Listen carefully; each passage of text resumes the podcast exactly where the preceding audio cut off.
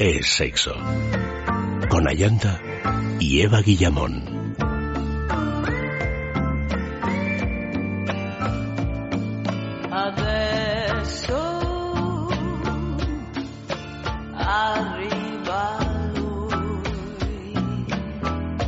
Y tal y como hemos anunciado esta noche en el sexo de juegos, placeres de embarazadas. Nuestras direcciones de contacto sexo arroba es radio fm y el Twitter arroba es sexo radio. Mantener relaciones sexuales durante el embarazo es un poco más complicado de lo normal, pero no por ello hay que dejar de hacerlo, excepto, claro está, si la salud de la madre o el feto no permite una penetración. Resulta muy importante mantener la intimidad sexual con la pareja y aprovechar los últimos meses antes de la llegada del bebé. Se ha demostrado que las parejas que mantienen una actividad sexual satisfactoria son más felices y afrontan con mayor serenidad el embarazo y el nacimiento del bebé. Además, de esta manera resulta más fácil retomar las relaciones sexuales después del parto. Esta noche hablamos pues de recetas sexuales para embarazadas. Ha vuelto, señores. Estamos temblando todos. Estamos temblando bueno, estamos temblando, claro, un temblor, un primer temblor de alegría y un segundo, pues, eh, de zozobra por las grandes mujeres en, en, la historia, porque has de saber, Eva Guillamón está aquí, ha vuelto de, su, de, sus, de sus vacaciones, muy guapa, muy morenita, eh, y así un poco acubanada, He venido a Cubanada. Has venido a Cubanada, Mm, sí. claro. Bueno, y esta, durante estas dos semanas me he dedicado a hacer, eh, a poner mujeres facilísimas, facilísimas para que todos pudieran adivinarlo, o sea, para que no fuera una cosa mm, al no estar tú. Y, Y Luis. M ha adivinado varias veces. Buenas noches, Luis. Hola, buenas noches, ¿qué tal? Bueno, pero es que Luis ha Incluso Max, muchas ¿verdad? cosas. Incluso Max. O sea, que deben de ser muy fáciles. Vamos, para que te Max- hagas una idea, la de ayer era Marilyn. O ¿Y esa la averiguaste, A la primera. No, es a Luis. Esa Pero, Luis. pero- pero fue la primera. Pero a la primera, sí. Luis a la primera y Max a la segunda. A la primera, al verle la cara a Luis. Al ver la cara a Luis eh, marilinesca, así Sí. que es que es la típica cara de Cuando Luis. ya, cuando Luis dijo... pues- "Du, du, di, du". Esa es la canción que pusimos para mayor señas, claro. O sea, más fácil, imposible. Yo te voy a poner... Nos hemos compinchado a Yanta y yo para que yo proponga alguno que no vas a adivinar. Pero si es ni que no me para cabe atrás, duda. Y sin embargo, los oyentes sí. Ah, amigo. claro. ¿Alguno? No, alguna. Al- algún, alguna para el Vale. concurso, alguna así muy triqueñuelesca para ti. Triquiñuelesca. Es que Eva está triquiñuelada ya. El triquiñuelador que lo triquiñuele, buen triquiñuelador será. Fijaros, qué dicción Toma tiene aquí la señorita. Si es que, ole, ¿eh? Esto... ¿eh? Maravilla, sí, Maravilla. Bueno, otra maravilla es la juguetería. Siempre lo decimos, pero es que tenemos que decirlo para que no, no os despistéis, que no sabéis dónde comprar cositas chulas que tienen que ver con el erotismo y con la sexualidad. La juguetería, sin ninguna duda. Tenemos tres tiendas. Dos en Madrid, una en la travesía de San Mateo número 12, otra en la calle del Pez número 13 y además también por el norte de España, en San Sebastián Donostia, en la calle Usandizaga número 5. Recordamos que los oyentes de sexo pueden eh, tener el 10% de descuento si realizan su compra en la tienda online www.lajugueteria.com. Pues de qué manera, cuando hayáis finalizado vuestra compra, pues ponéis en la taquilla, eh, en la, ¿cómo se dice? En la taquilla de descuento. En la, Lengüeta sí o lengüeta de Casilla. Casilla, eso es no taquilla. En la casilla de descuento es sexo, todo junto y en mayúscula, es sexo y veréis cómo vuestra compra se reduce de ese 10%. Además, tenemos nuestro concurso de la juguetería de la semana. Ya sabéis que podéis participar hasta el domingo y que la pregunta es la siguiente. Yo digo esto, Luis, No, no, yo estoy aquí al ¿estás preparado? Vale, De hecho, antes estaba como pensando, mandé la pregunta, digo, sí, sí, es la de ayer. claro, es la ¿Qué de- presentadora de televisión tuvo gemelos a la edad de 48 años? ¿Tú lo sabes? Claro que sí. Si es que... Y no he escuchado las pistas de ayer ni Ya, nada. tiene bueno, una pero es que hoy no vamos a repetirla porque ¿Que yo he tiene hecho la prueba Una con... revista. Ella tiene una revista. Que no una revista. Una revista de la que es portada todos los números. No sé si es mensual, quiero creer que sea mensual. mensual, ¿no? Mira, hoy he visto un rato en la tele un programa Lucy que me ha parecido alucinante, que se llama Mira quién salta, que no me lo podía Mira creer. quién salta. Mira quién salta tirándose de... Pero no era de- Mira quién baila. No, Es que ahora saltan. ahora es que saltan. Es ahora la segunda es Mira edición. quién salta, que se Sí, tiran. además lo fuerte es que este programa tiene un programa que es el mismo formato que es la competencia de este programa que también es de saltar a piscina. ¿Y cómo se Ah, llama? ah, bueno, que es saltar a piscina. Ah, que yo pensaba que era Mira quién salta, que saltaban Bueno, en la calle, en, en la piscina a 10 acera. metros. Ah, no, no, no, no, no, no, joder, estás peor que yo, ¿eh, Ah. Bueno, yo es que es- estaba buscando eh, un informativo que no hay forma, porque en los informativos ahora No un- hay solo, formativo. no hay fo- solo hablan del tiempo y- Ah, o del rey en, este- en el día de hoy. Y entonces Que es un poco lo mismo. que es un poco lo mismo. Y entonces, igual de cambiante, ¿no? Por lo visto, bueno, pues entonces he acabado viendo Mira quién salta y estoy completamente traumatizada. Bueno, viendo, he aguantado Pues 10 es- minutos, pero Es un, Pues- un tipo de televisión nuevo que se, se puso de moda como hace un año, digamos, en el que cogen a famosos de tercera cuarta fila y les hacen pasar por... Bueno, no, no siempre, hay algún famoso No, famoso no, también que meten por ahí. Pero Y es curioso Dios, porque empezó en Holanda y china. En el Reino Unido la y acaban de ¿eh? empezarlo con la gimnasia artística. Pero con gente que no ha hecho nunca saltos a piscina. Pues y ahora con- empiezan Pero a hacerlo de- se con... tiran de 10 metros, o sea, es como, venga, va, suicídate, ¿no? Y entonces uno va y se tira. 10 metros. No. ¿Pero tienen algún tipo de bordillo la- entrenamiento? no lo sé. Eso Sí, ya. tienen- un Un entrenamiento entrenador que les enseña. para el programa. Y Pero vaya. que has visto el programa de hoy, que aún así está lo mejor que ha quedado del programa, porque claro, todos los que saltaron antes son la colección de frikis que han ido eliminando. Pero los que has visto hoy es lo mejorcito. Pues me parecía lo más friki del mundo, ¿eh? No sé cómo eran los anteriores, pero va- vaya. Eh, Llamándose Mira quién salta, Eh, sí. está el listón alto. Pero ¿por qué estábamos, a- por qué me he puesto yo a hablar de Mira quién salta? No lo sé muy bien, Porque pero visto la tele. porque he visto la tele, he visto. Ah, bueno, porque esta mujer, la de que ha tenido, la que Ah. tuvo los gemelos con 48 años, pues es un personaje. No, no, eso no saltaba, Ah. no, no, no, pero que es un personaje Uno de, de la tele muy colaboradores, sí. conocido, eh, Muy conocido, muy que conocido, lleva haciendo sí. televisión sin saltar, sin tirarse los trampolines ni nada, pues desde hace, yo qué sé, miles de años, de toda la vida. Miles de años. Sí, mm, eh, siempre ha estado ahí. A mí me Bueno. parece que es una señora que está ahí. Y el Siempre. premio. ¿Y el Porque premio? ¿El ayer premio? ¿Cuál es el premio? dábamos unas razones para mm, por las cuales en esta semana que dedicamos a las embarazadas regalábamos el kit Poem de cereza y el Wanderlust, que es este kit para viajes Sí. sensuales y eróticos de la marca Bijou Indiscret, que es una marca una marca catalana, pero obviamente siendo la inmensa mayoría de estos cosméticos de nuestro regalazo de esta semana comestibles, pues los antojos Ah, tienen su cosa. ¿Y Claro. quién dice que de un antojo no puedes pasar a un tete Claro, claro.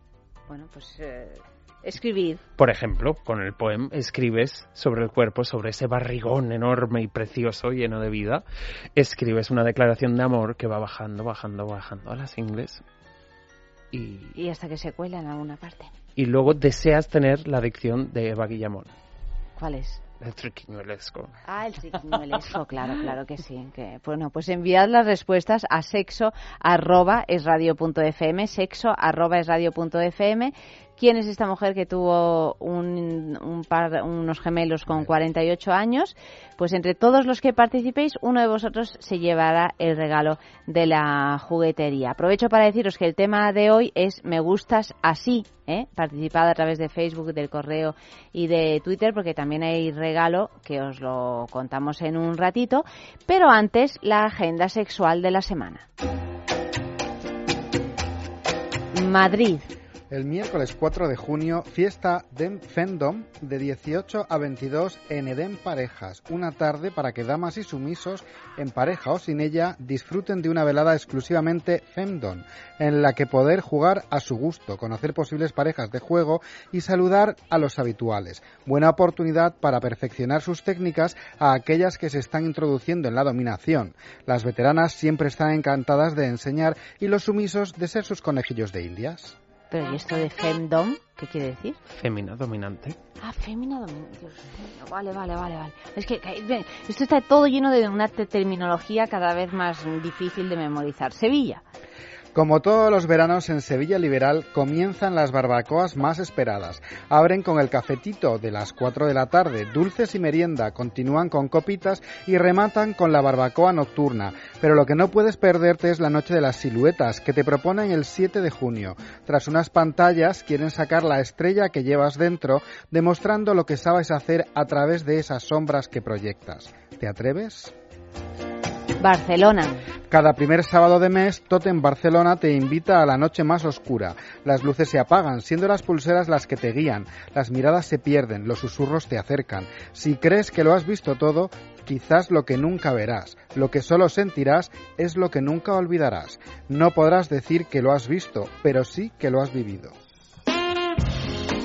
Bueno, vamos ya con lo nuestro. ¿Se pueden mantener relaciones sexuales durante el embarazo? Sí, no, mm, sí. Sí, por supuesto que sí. En la mayoría de los casos la respuesta sería que sí. Decimos, ojo, la mayoría de los casos porque puede haber casos en los que generalmente la madre ya conoce que está en uno de estos estados, digamos, porque claro, la maternidad en sí es bastante bien monitorizada, digamos, en la mayoría de casos. Pero, por ejemplo, si tuvieses una amenaza de aborto, historial en partos prematuros, mmm, contracciones prematuras también, o, por ejemplo, una placenta previa o un embarazo con múltiples bebés, incluso o un cervix alterado, en esos casos deberías siempre asegurarte mm, de tener una aprobación de tu médico o de practicar un tipo de sexo diferente al que practicas cuando sin penetración sin penetración mm. o con una penetración más leve con una mm. penetración más controlada sabes una penetración generalmente en la mayoría de, de los casos también según va avanzando la gestación practicar una penetración en la que ella lleva las riendas puede estar muy bien ella lleva las riendas o ella, digamos, mm, está en posiciones más de estar encima, en posiciones en las que realmente no caiga la estocada sobre el cuerpo, digamos, no porque pierda elasticidad, sino porque realmente el cuerpo al, al, hacer una postura tipo misionero, aparte del golpe en sí que le puede estar en la pierna, es que tienes que separar mucho más las piernas, ¿no? Y eso realmente hace que sea muchísimo más incómodo. si no es este el caso, fabuloso practicar sexo en tu embarazo.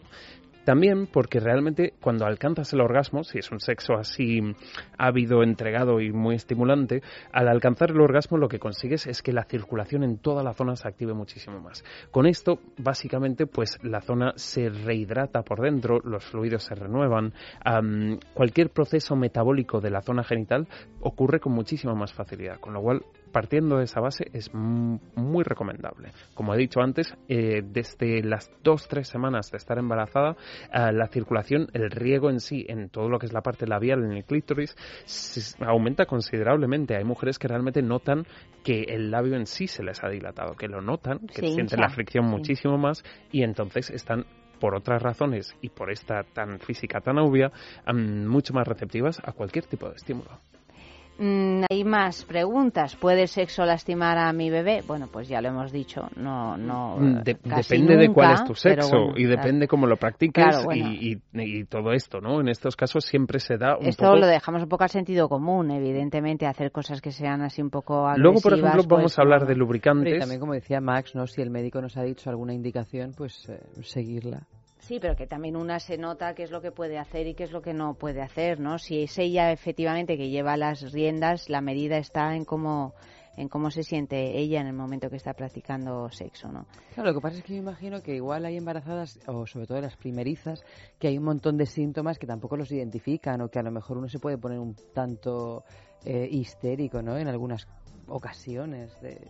También piensa también que mm, ante algo tan tan de todos nosotros como es la maternidad en sí, siempre hay dos tendencias, una que tira para un lado, otra que tira para el otro, es como la educación de los hijos. Es como lo del parto natural o el parto inducido, etcétera, ¿no? Y que aparte realmente la maternidad en sí es, sí es uno de esos momentos de la vida en la que todo el mundo coge un libro y se lo lee y se aprende, digamos. Si tú has leído un tipo de libro, probablemente tengas algunos tipos de puntos de vista, si has leído otro tipo de libro, otros, pero realmente yo creo que en estos casos lo que hay que escuchar es al cuerpo, porque el cuerpo está cambiando y el cuerpo es mucho más sabio de lo que pensamos. ¿Puede un orgasmo inducir eh, contracciones? Puede, pero no contracciones que te generan un parto prematuro. Mm, bueno, tú has dicho que en, estos últimos, momentos puede activar aquello de todas las maneras. En los últimos días, sí no puede en, suceder. en los meses de, de embarazo. O sea, son tiene una cosa para mí, eh, digamos, si llega a darse ese caso, es una cosa como muy muy romántica también, ¿no? Porque ese feto que ha nacido de tu amor, digamos, realmente mm, el, el bebé también nace un poco de tu amor. Sí, bueno, ¿no? es Si romántico si no te esto. pasa con, seis, eh, con un embarazo de seis meses, que no es nada romántico. Claro, O sea, esa es la eso cosa, ¿no? Sí puede darse este tipo de casos, sí, sí puede darse. También realmente si empiezas a tener contracciones prematuras al practicar sexo, no significa que hayas roto luces mm, o roto Aguas. aguas, que mm, tengas que salir corriendo a, a- a- al hospital. Es muy normal que al activarse la zona y al estimularse de otra manera, que puedas tener contracciones. En ese momento lo mejor que puedes hacer es tumbarte, relajarte,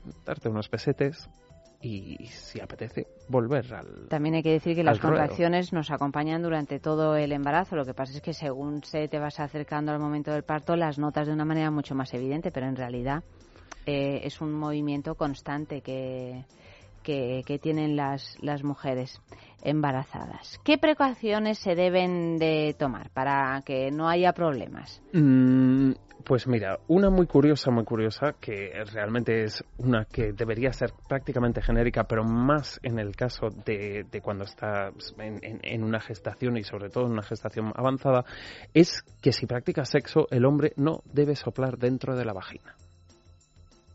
Ah. Os habéis te queda- quedado atónitas.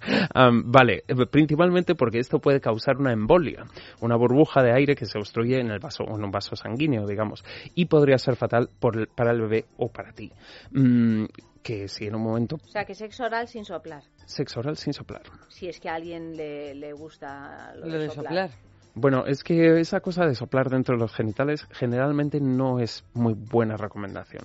Porque también en los hombres le puede generar un lío notable, ¿no? Sí, le puede generar un lío notable y le puede obstruir o dificultar el llegar al, al orgasmo en sí, aunque suele ser más soplar, momentáneo. Hablamos de soplar con toda la fuerza que tengamos. Tocar un instrumento en tus instrumentos. Ya así explicado. A sí, explicado la mar de bien, a, a ¿eh? hacer un, un, un leve soplidito cariñoso va a generar Un leve el aleteo de la externo, mariposa. no, pero si el aire en sí se fuerza, eh, y sobre todo si se fuerza a presión dentro del genital, eh, en ese caso podría suceder esto. Es muy, muy, muy poco común.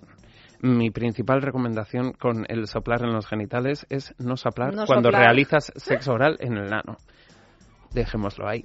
Am, pero esa sería un- un- una que muy poca gente conoce y que sin embargo es una recomendación muy práctica, muy clara y muy mm, muy directa, digamos, ¿no? Si tu sexo oral implica soplar, pues cuidado cómo soplas, ¿no? Asegúrate siempre, además, durante el embarazo, de hablar con tu médico. Hablar con tu médico sobre el sexo, ¿vale? Porque es un tema que muchas veces, si tú vas ahí, te miden, te pesan, te cuentan, te, te escuchan, pero del sexo en sí no se habla y realmente es muy importante hacerlo, principalmente porque es la zona donde está sucediendo una gran parte de esto y también porque realmente digamos que eh, durante ese tipo de sexo, es lo que decías antes, muchas mujeres, sobre todo las primerizas, no van a identificar muchas de las sensaciones que puedan llegar a tener o muchas de las reacciones em, metabólicas del cuerpo en sí. Cuando decimos esto, podemos decir desde em, gases, incomodidades, dolores que no esperaban, placeres, sensaciones y prácticas que tampoco esperaban y que de repente son súper excitantes para ellos porque la receptividad de la mujer cambia mucho en este proceso. Por otro lado, y hay todo un movimiento en torno a ello en Internet, se habla bastante, digamos, de si los lubricantes son buenos o no son buenos para usar durante el embarazo y qué tipo de lubricantes son buenos para usar cuando tú quieres quedarte embarazada. Realmente, mm, la inmensa mayoría de marcas de lubricante o pasan por alto esta parte o directamente recomiendan no utilizarlos durante el embarazo. Generalmente todo lo que son lubricantes con bases más naturales, más basados en componentes naturales, serán más recomendables para este tipo de casos, como podrían ser, por ejemplo, los Natural Organics o el Pure este que es club de fans en la juguetería. También porque es muy reparador para la piel y porque tiene un punto de ácido hialurónico que repara la piel si tienes una noche muy ajetreada. Sin embargo, realmente mm, Mm, yo creo que el caso de qué lubricante puedes usar y cuál no puedes usar mm, para quedarte, mm, hay tipos de lubricante que son lo que llaman sperm safe, o sea, como... Espermicidas. No, sperm safe, que es como ah, que, no afectan... Salva esperma. salva esperma, digamos, que realmente no afectan a la natural introducción del esperma en la vagina o a la calidad del esperma.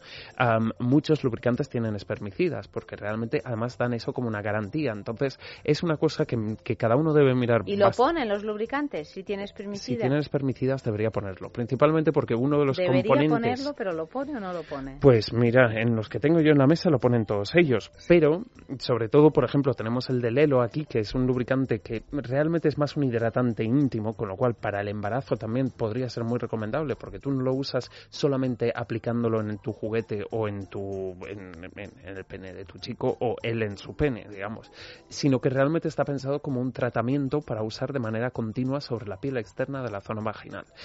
esto lo que va a hacer es que la piel es mucho más elástica, que realmente es más resistente y que después de una noche de jaleo se recupere muchísimo más rápido. En este caso lo dejan muy claro que no es que no, no incluye espermicidas. Hay otros que no lo mencionan, digamos, y hay otros que lo recalcan especialmente, ¿no? Aparte de esto, muchas personas cuando piensan en... Sí, por otra parte también hay que decir que si alguien pretende no quedarse embarazado con un simplemente con un lubricante con espermicida, pues que, eso no es así, que porque, se olvide de esta se cuestión, olvide de esta cuestión y ni soplando el lubricante dentro de la vagina. Esto no es así y no da ningún tipo de garantía. no es ninguna garantía De, de, no de no alcanzar un embarazo. Es una pequeña ayudita. Es una ayudita, hmm. pero vaya. decir también que, claro, muchas personas cuando se preocupan sobre esto usan la, saliva, digamos, la saliva bucal como lubricante genital. Sobre todo, esto no hay que hacerlo si quieres quedarte embarazado. Principalmente porque la, acidez de la saliva afecta a la naturaleza del esperma y lo, de, lo deforma. No exactamente, sino que ralentiza su capacidad de movimiento. Con lo cual, realmente la saliva no es buena compañía para quien quiera estar practicando sexo para quedarse embarazado. Vamos, no sabía nada de estas cosas. ¿eh? tampoco, y de hecho, uno se tiende a pensar casi lo contrario, ¿no? Que es como algo muy orgánico. Mm, sí, eh, pero incluso en algunos de los remedios así un poco más de andar por casa y más naturales, como es em, el gel de aloe vera puro, digamos, tienes que andar con mucho cuidado, porque una cosa que afecta mucho a la capacidad del esperma, digamos, em, ayer, por ejemplo, hablábamos mucho más de, la fertilidad de la mujer, en este caso, es que eh, el consumo, contacto o exposición a los químicos realmente hace que el esperma se altere con relativa facilidad. Si la persona está expuesta a un químico, digamos, constantemente, eh, puede afectar a su esperma y, por supuesto, si el propio esperma está expuesto a cualquier base ácida, digamos, también le, le, le altera un poco la capacidad. aloe vera de intimina, que es tan pues este, por ejemplo, sería muy, muy, muy recomendable para usarlo como lubricante más externo, digamos, para lo que es la parte del contacto externo, pero quizás no tanto para la aplicación interna, digamos, cuando, cuando estás practicando la penetración. realmente es verdad que hay mujeres que durante el embarazo lubrican más, pero piensa que en esos casos generalmente el consumo de agua también es mayor y el consumo que hace internamente el cuerpo de la mujer es muchísimo mayor. Entonces, en estos casos se recomienda, por supuesto, beber mucha más agua, acaba de empezar el mes de junio, hay que beber mucha agua porque esto reduce la lubricación natural. Y por otro lado, yo realmente creo que para mujeres que están teniendo mucha dificultad para em, lubricar durante el embarazo, em, utilizar más em, técnicas de masaje en la zona vaginal, pero bastante prolongadas. No tanto concentrándolo justo sobre lo que es el clítoris, digamos, porque eso sería más orgásmico en sí, sino utilizándolo mucho en la zona labial con un tipo de vibración de frecuencia baja, como por ejemplo serían los masajadores corporales. Sin introducir sin introducir. Puedes usarlo como masaje directamente en el cuerpo. O yo, por ejemplo, con este, eh, con este el Smart Bond de Lelo, creo que es un juguete increíble una cosa que me parece con él que es la bomba, digamos, es poder utilizar dos a la par. Claro, ahora los oyentes dirán, ya, tú porque los tienes muy a mano. Pero bueno, dos a la par son fantásticos porque te hace, te permite hacer un, un efecto de espejo sobre el cuerpo, desde las lumbares, las piernas, las nalgas, pero también porque te permite utilizar uno en la zona frontal genital mientras estimulas muchísimo más la zona labial. Yo con este, cuando la gente dice, ay no, pero eso es muy masajeador y no lo veo muy sexual, yo lo recomiendo mucho y sobre todo cuando, cuando trato con este tipo de, de cliente paciente, digamos, que siente muy poca reacción genital, digamos, porque mm, simplemente sentándote encima de un, un, vibrador de estos encendido, como es una vibración más lenta pero más profunda, realmente lo que hace es que activa toda la zona genital. Realmente hace que se despierte la zona. Para muchísimas mujeres, por ejemplo, en el posparto, pasada la cuarentena, cuando quieren recuperar esas sensaciones y un poco mm, diferenciar lo que es el placer genital de, la parte metabólica de los genitales, es un tipo de accesorio muy, muy, muy bueno para esto. Os desafío bienvenida de vacaciones. Siéntate un momento encima de esto, a ver, a ver cómo, cómo lo, mm, lo vives, porque realmente es eso, es un tipo de masajeador que, que realmente la, la, profundidad de su vibración es, es muy alta, digamos, y eso lo que hace es que toda la zona se despierte más. Lo que pasa es que, claro, eh, cuanto más peso le pones, más fuerte vibra, ¿no? Bueno, mm, te lo he puesto en el inteligente. Ah, vale, ya decía yo, digo, porque esto yo, cuando lo tenía en la mano, vibraba de una manera. Se, ha parado. ¿Se ha parado? ¿Qué le has hecho? No lo sé. ¿Qué, entrenamiento del tracto inferior has hecho? En cualquier caso, Max, sin embargo, de decir que, que mm, vibradores eh, en penetración durante el embarazo yo tengo entendido que no son Pero ya no tanto en penetración. Yo pensaba que ni siquiera a nivel clitoriano era conveniente utilizar un vibrador cuando una mujer está embarazada. Eh, digamos, eh, realmente la vibración en sí la puedes usar, digamos, siempre y cuando no sea un vibrador de mucha, mucha potencia y es recomendable no usarlo para la penetración. Si la exposición al vibrador en la zona clitoriana es breve, realmente activará un poco ese deseo y hará, mm, digamos que, claro, para quien está descubriendo esas sensaciones nuevas y no entiende muy bien mm, por dónde le da el aire, digamos, una leve estimulación clitoriana ayudará a, decir mm, lo que llamamos el encarrilar el, deseo, digamos, ¿no? Estimulas la zona, se, puedes hacerlo igualmente con los dedos o con la boca, pero em, digamos que esas mm, pequeñas confusiones que puedes tener sobre tus sensaciones se concentran muchísimo más y es una manera de hacer que sea mucho más ardiente, siempre y cuando sea exposición más breve y no de penetración. Dicho esto, vamos con las grandes mujeres en, la historia. Ya sabéis que nuestro premio es la Kegel Smart de Intimina, www.intimina.com, esa marca que se ocupa de los cuidados más íntimos de las mujeres y que vende sus productos en farmacia, en parafarmacia y en su tienda online, www.intimina.com. La Kegel Smart es un ejercitador del suelo pélvico, un ejercitador inteligente que nos va a guiar y a decir exactamente cómo tenemos que ejercitar ese músculo que es el responsable de que nos pasen cosas tan desagradables como por ejemplo las pérdidas de orina y que también es el responsable de que tengamos un buen parto. Mira, hoy hablando de embarazos nos viene pues que ni pintado o para recuperarse de un parto y desde luego para tener unas sensaciones sexuales más placenteras. ¿Cómo podemos conseguir esta Kegel Smart? comprándola, por supuesto, o participando en nuestro concurso de las grandes mujeres en la historia, personaje fantasma, si enviáis vuestras respuestas al correo electrónico sexo o en el Facebook en es sexo o en el Twitter arroba es sexo radio, pues todos participáis en un sorteo semanal de la Kegel Smart de Intimina.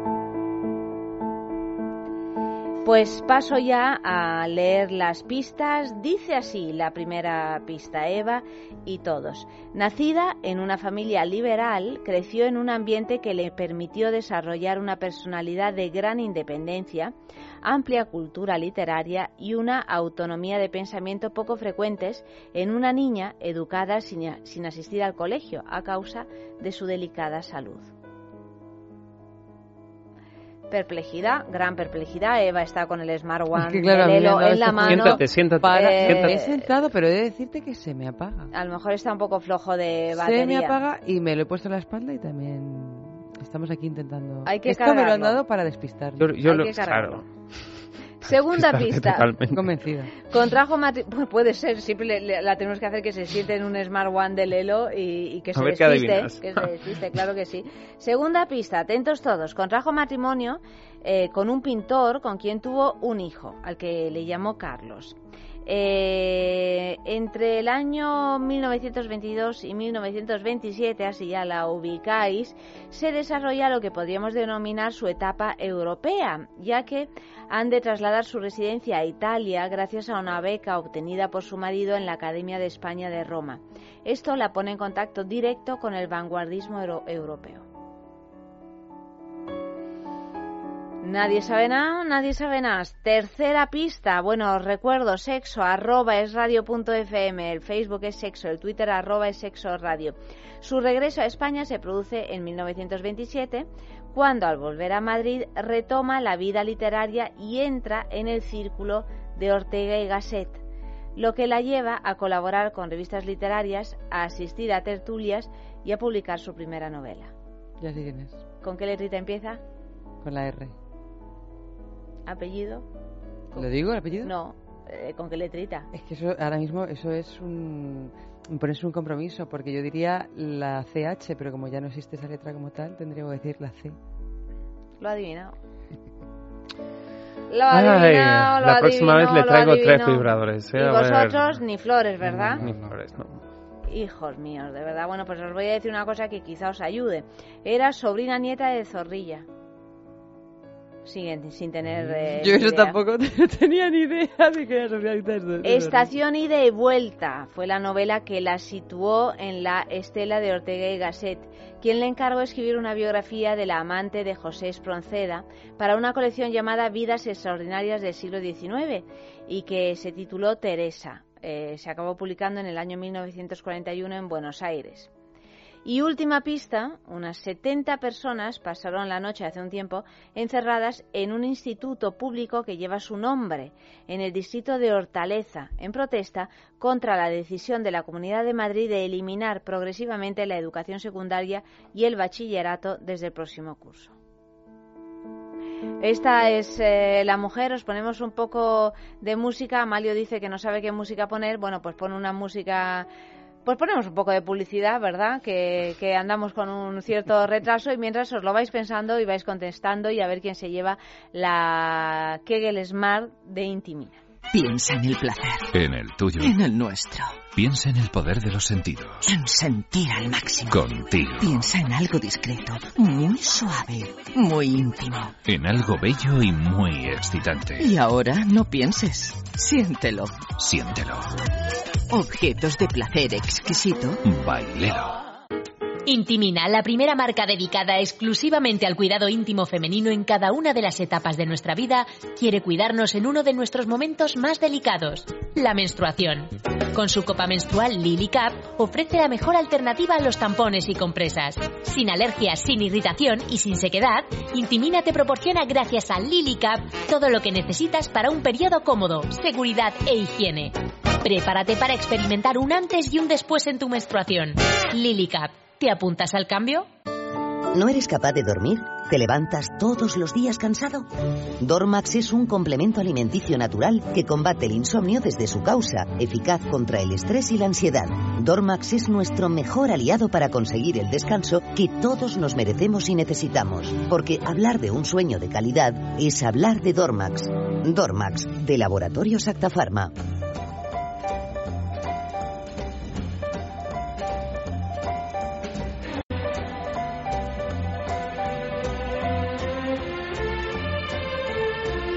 Bueno, bueno, bueno, lo habéis adivinado un montón de, de, personas, ¿eh? Por ejemplo, José Moreno, Laura Ranz, Sergio Estrada, es Rosa Chacel, bueno, Rosa Chacel, Esther, por supuesto Encarnación, Ismael, Ismael ¿no? Albacete. Bueno, pues todos vosotros participáis en el sorteo de la Kegel Smart de Intimina y ahora pues vamos ya a nuestro noticiero ardiente, por favor. Erotismo y sadomasoquismo en el siglo XVIII. A finales del siglo XVIII se dan cita en España una serie de costumbres favorecidas por la llegada de Carlos III y su intención declarada de europeizar el reino. Llegan las novelas de Sade, de valoradas por la aristocracia, alcanzando rumores de práctica sadomasoquista a la propia y princesa de Asturias, María Luisa de Parma. Aires europeos se mezclan con usos tradicionales, nacionales, como casas de huéspedes que ofrecían la posibilidad de dormir en modalidad de media con limpio, o sea, compartir cama con otro huésped del mismo o distinto sexo, pero limpio de sarna, piojos y otras enfermedades, a un precio más barato. Solo la imaginación puede acercarnos a lo que ocurría en algunas de esas noches, del erotismo que explora José de Cora en su novela La navaja inglesa. Peces que cambian de sexo. Matthew Grover, profesor de biología en la Universidad Estatal de Georgia, en los Estados Unidos, lleva décadas estudiando el fenómeno de cambio de sexo en peces, enfocándose en el gobio de bandas azules. No sé si lo diré bien, Lithripnus dali un pequeño pez con rayas rojas. Estos peces pueden cambiar de sexo a conveniencia varias veces y con una facilidad pasmosa. Viven en pequeños grupos con un macho como líder de un harén de varias hembras. Se ha comprobado que bastan 20 minutos de ausencia del macho para que la hembra dominante comience a comportarse como el macho del grupo. En tres semanas e incluso antes, la hembra se transforma físicamente en macho, desarrollando órganos sexuales masculinos y produciendo hormonas masculinas en las cantidades adecuadas. La forma del cuerpo también experimenta cambios evidentes, con un ensanchamiento de la cabeza en el fondo. Hulka es la estrella porno verde y gigante. Popular por la serie de Batman dirigida por Christopher Nolan, al menos eso es lo que afirma David S. Goyer, guionista de Hollywood, quien parece especializado en molestar a los fans de Marvel. En unas declaraciones no tenía reparos en decir que Hulk era como la fantasía del poder masculino, que según él tenía cualquiera de los frikis lectores de cómics como él mismo. Para completar la fantasía crearon She-Hulk, la versión femenina, una estrella porno verde gigante con la que solo Hulk pueda tener sexo, según el guionista, para que ese friki que quiere ser Hulk y pueda completar sus fantasías sexuales. Las reacciones no se han hecho esperar y las críticas se han extendido por las redes sociales acusándole de misógino.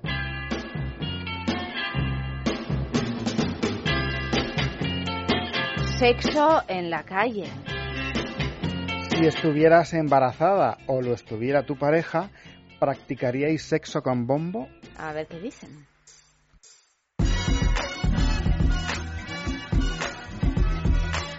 Hola, soy Gloria y soy abogada matrimonialista. Pues mira, no lo estoy, pero si lo estuviera, por supuesto que practicaría sexo con bombo. Mm, de hecho, creo que las hormonas ahí hacen un papel fundamental porque se te dispara, se te dispara la libido y, y tienes, te sientes a nivel hormonal, vamos, por las mujeres que conozco que han, que han experimentado el embarazo, te sientes como en ningún momento de tu vida. O sea que sí, sin ningún tipo de problema. De todas maneras, es como en todo. Hasta que no lo, hasta que no lo vives, eh, puedes hablar mucho, pero con poca, con poca sustancia. El día que me quede embarazada, ya te contaré. A priori te digo que sí, que absolutamente. Hola, soy Lorena y soy Gogo. Hombre, sin lugar a dudas. Además que según comentan hasta favorece, ¿no? Al final, en la última etapa, favorece a la dilatación o no sé qué historias. Pero aparte, no podría estar un... Yo creo, ¿eh? A ver, que todo cambia mucho, las hormonas y, y la libido y todo esto, por lo visto cambia mogollón cuando se está preñada. Pero yo, conociéndome a mí, yo no aguantaría, vamos, ni dos días. Así que me las apañaría haciendo el pino puente, vamos, como mínimo, aunque fuera, para, para poder mantener mi a mi actividad sexual. No creo yo que por tener un bombo eh, yo me, me, me, me, corte en, en, tener sexo. No, no, no lo creo, no lo creo. Hola, soy John Gray y soy actor porno. Pues yo pienso que en principio sí, vamos, el, el, el hecho de estar embarazada eh, vamos, lo dicen los propios médicos, no es eh, un impedimento para practicar relaciones sexuales, incluso hasta veces bastante tardío, como séptimo, octavo, noveno, no, no tengo muy claro ahora mismo. Pero vamos, sé que es mm, médicamente posible, incluso recomendable, y todo dependería un poco ya de la apetencia o de la comodidad o incomodidad eh, o del placer pues de mi compañera, que sería ella que estuviese embarazada, que también podría cambiar la libido por las cuestiones hormonales del embarazo. Entonces, bueno, dependería de, de, de su disposición más que de la mía, evidentemente. Hola, soy Miquel, tengo 24 años, soy estudiante de sexología y soy bisexual. Yo creo que no tendría problemas a la hora de practicarlo. Hombre, sí que es verdad que obviamente tanto ella como yo tendríamos que querer, pero por mi parte no habría ningún problema. Y siempre y cuando pues un- los médicos y las ginecólogas y tal, pues bueno, haya un control sobre, sobre ese embarazo y que no pueda ser perjudicial, pero en principio yo sí que podría. Hola, soy Pelayo y soy publicista. Bueno, la verdad que no me imagino embarazada. Y si lo estuviese, pues mira, ni, ni de casualidad haría sexo con bombo. ¡Qué horror! Me llamo Sonia, soy hipnoterapeuta especializada en adelgazamiento, tengo 52 años y aunque nací en Venezuela, hace 23 años que me vine a vivir a España. El embarazo no tiene por qué este, limitar las relaciones sexuales. De hecho, muchísimas mujeres se incrementa muchísimo su libido estando embarazada por las hormonas. Eh, así que creo que más bien debería ser un motivo para tener más sexo, porque deberías estar más feliz, más enamorado de tu pareja, más radiante y como digo también se aumentan las, las hormonas, con lo que no es para nada ningún motivo. Únicamente a veces que estás más cansado, más pesado, pero no, no tiene por qué ser ningún motivo, todo lo contrario. Mamãe, eu quero. Mamãe, eu quero. Mamãe, eu quero mamar. Dá chupeta, dá chupeta, dá chupeta pro bebê não chorar. Mamãe, mamãe, mamãe, eu quero. Mamãe, eu quero. Mamãe, eu quero mamar. Ai, dá chupeta, ai, dá chupeta. Dá chupeta pro bebê não chorar. Dorme, filhinho do meu coração. Pega a mamadeira e vem entrar no meu cordão. Eu tenho uma irmã que se chama Ana. De piscar o olho já ficou sem a pestana. Mamãe, mamãe, eu quero. Mamãe, eu quero. Mamãe, eu quero mamar. Ai, dá chupeta, ai, dá chupeta. Dá chupeta pro bebê não chorar. Mamãe, mamãe, mamãe, eu quero. Mamãe, Mamãe, eu quero. mamãe. Mamãe, eu quero mamar. Dá chupeta, dá chupeta, dá chupeta pro bebê não chorar. Eu olho as pequenas, mas daquele jeito. E tenho muita pena não ser criança de peito. Eu tenho uma irmã que é fenomenal. Ela é da bossa e o marido é um boçal. Mamãe, mamãe, mamãe, eu quero. Mamãe, eu quero. Mamãe, eu quero mamar. Ai, dá chupeta, ai, dá chupeta.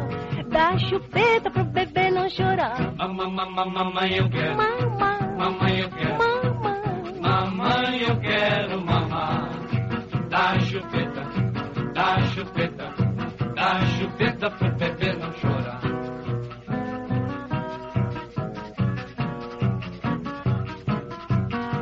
Yo estaba pensando ahora, según escuchaba a los colaboradores de Sexo en la Calle todo lo que estamos diciendo y pensando esta noche que en realidad deberíamos hacer un programa no tanto de sexo en embarazo, que está, que está muy bien y, y recomendamos que tengáis sexo en embarazo y tal, sino de cómo tener sexo cuando nace el bebé. Porque eso es todavía más, eh, más problemático que el embarazo, yo creo. Bueno, es cuando su- ya suele ni- ser muy problemático te tocas. retomar. Cuando ya es Pero cuando no retomar porque la mujer, no, no, no, sino porque es porque el, el, el lío de, de vida en el que de pronto uno se ve, mm, al que de pronto se ve lanzado, sobre todo la mujer, hace que, el, que tu deseo sexual, vamos, o sea, mm, Se desvanezca. se, se desvanezca por completo porque no tienes ni un minuto y además tienes un contacto físico permanente con el bebé y que el hombre se sienta desplazado. Esto que parece un, un estereotipo y que parece que... Pero es que es verdad, o sea, esto pasa con muchísimas parejas, ¿no? De, de hecho, el nacimiento de un bebé se dice que lejos de acercar a la pareja, a veces la, la distancia, ¿no? Puesto que ya no hay ni días, ni noches, ni... ni ni, momentos de, de compartir eh, una cierta intimidad. Bueno, también tiene su lógica. Como ayer hablábamos de ese tipo de casos, de cómo el cuerpo le cuesta más ser fértil cuando se está muy delgado, se está de sobrepeso. Realmente, cuando el cuerpo en sí está a la atención de un bebé, ahí eh, no se priorizan algunas cosas sobre otras, ¿no?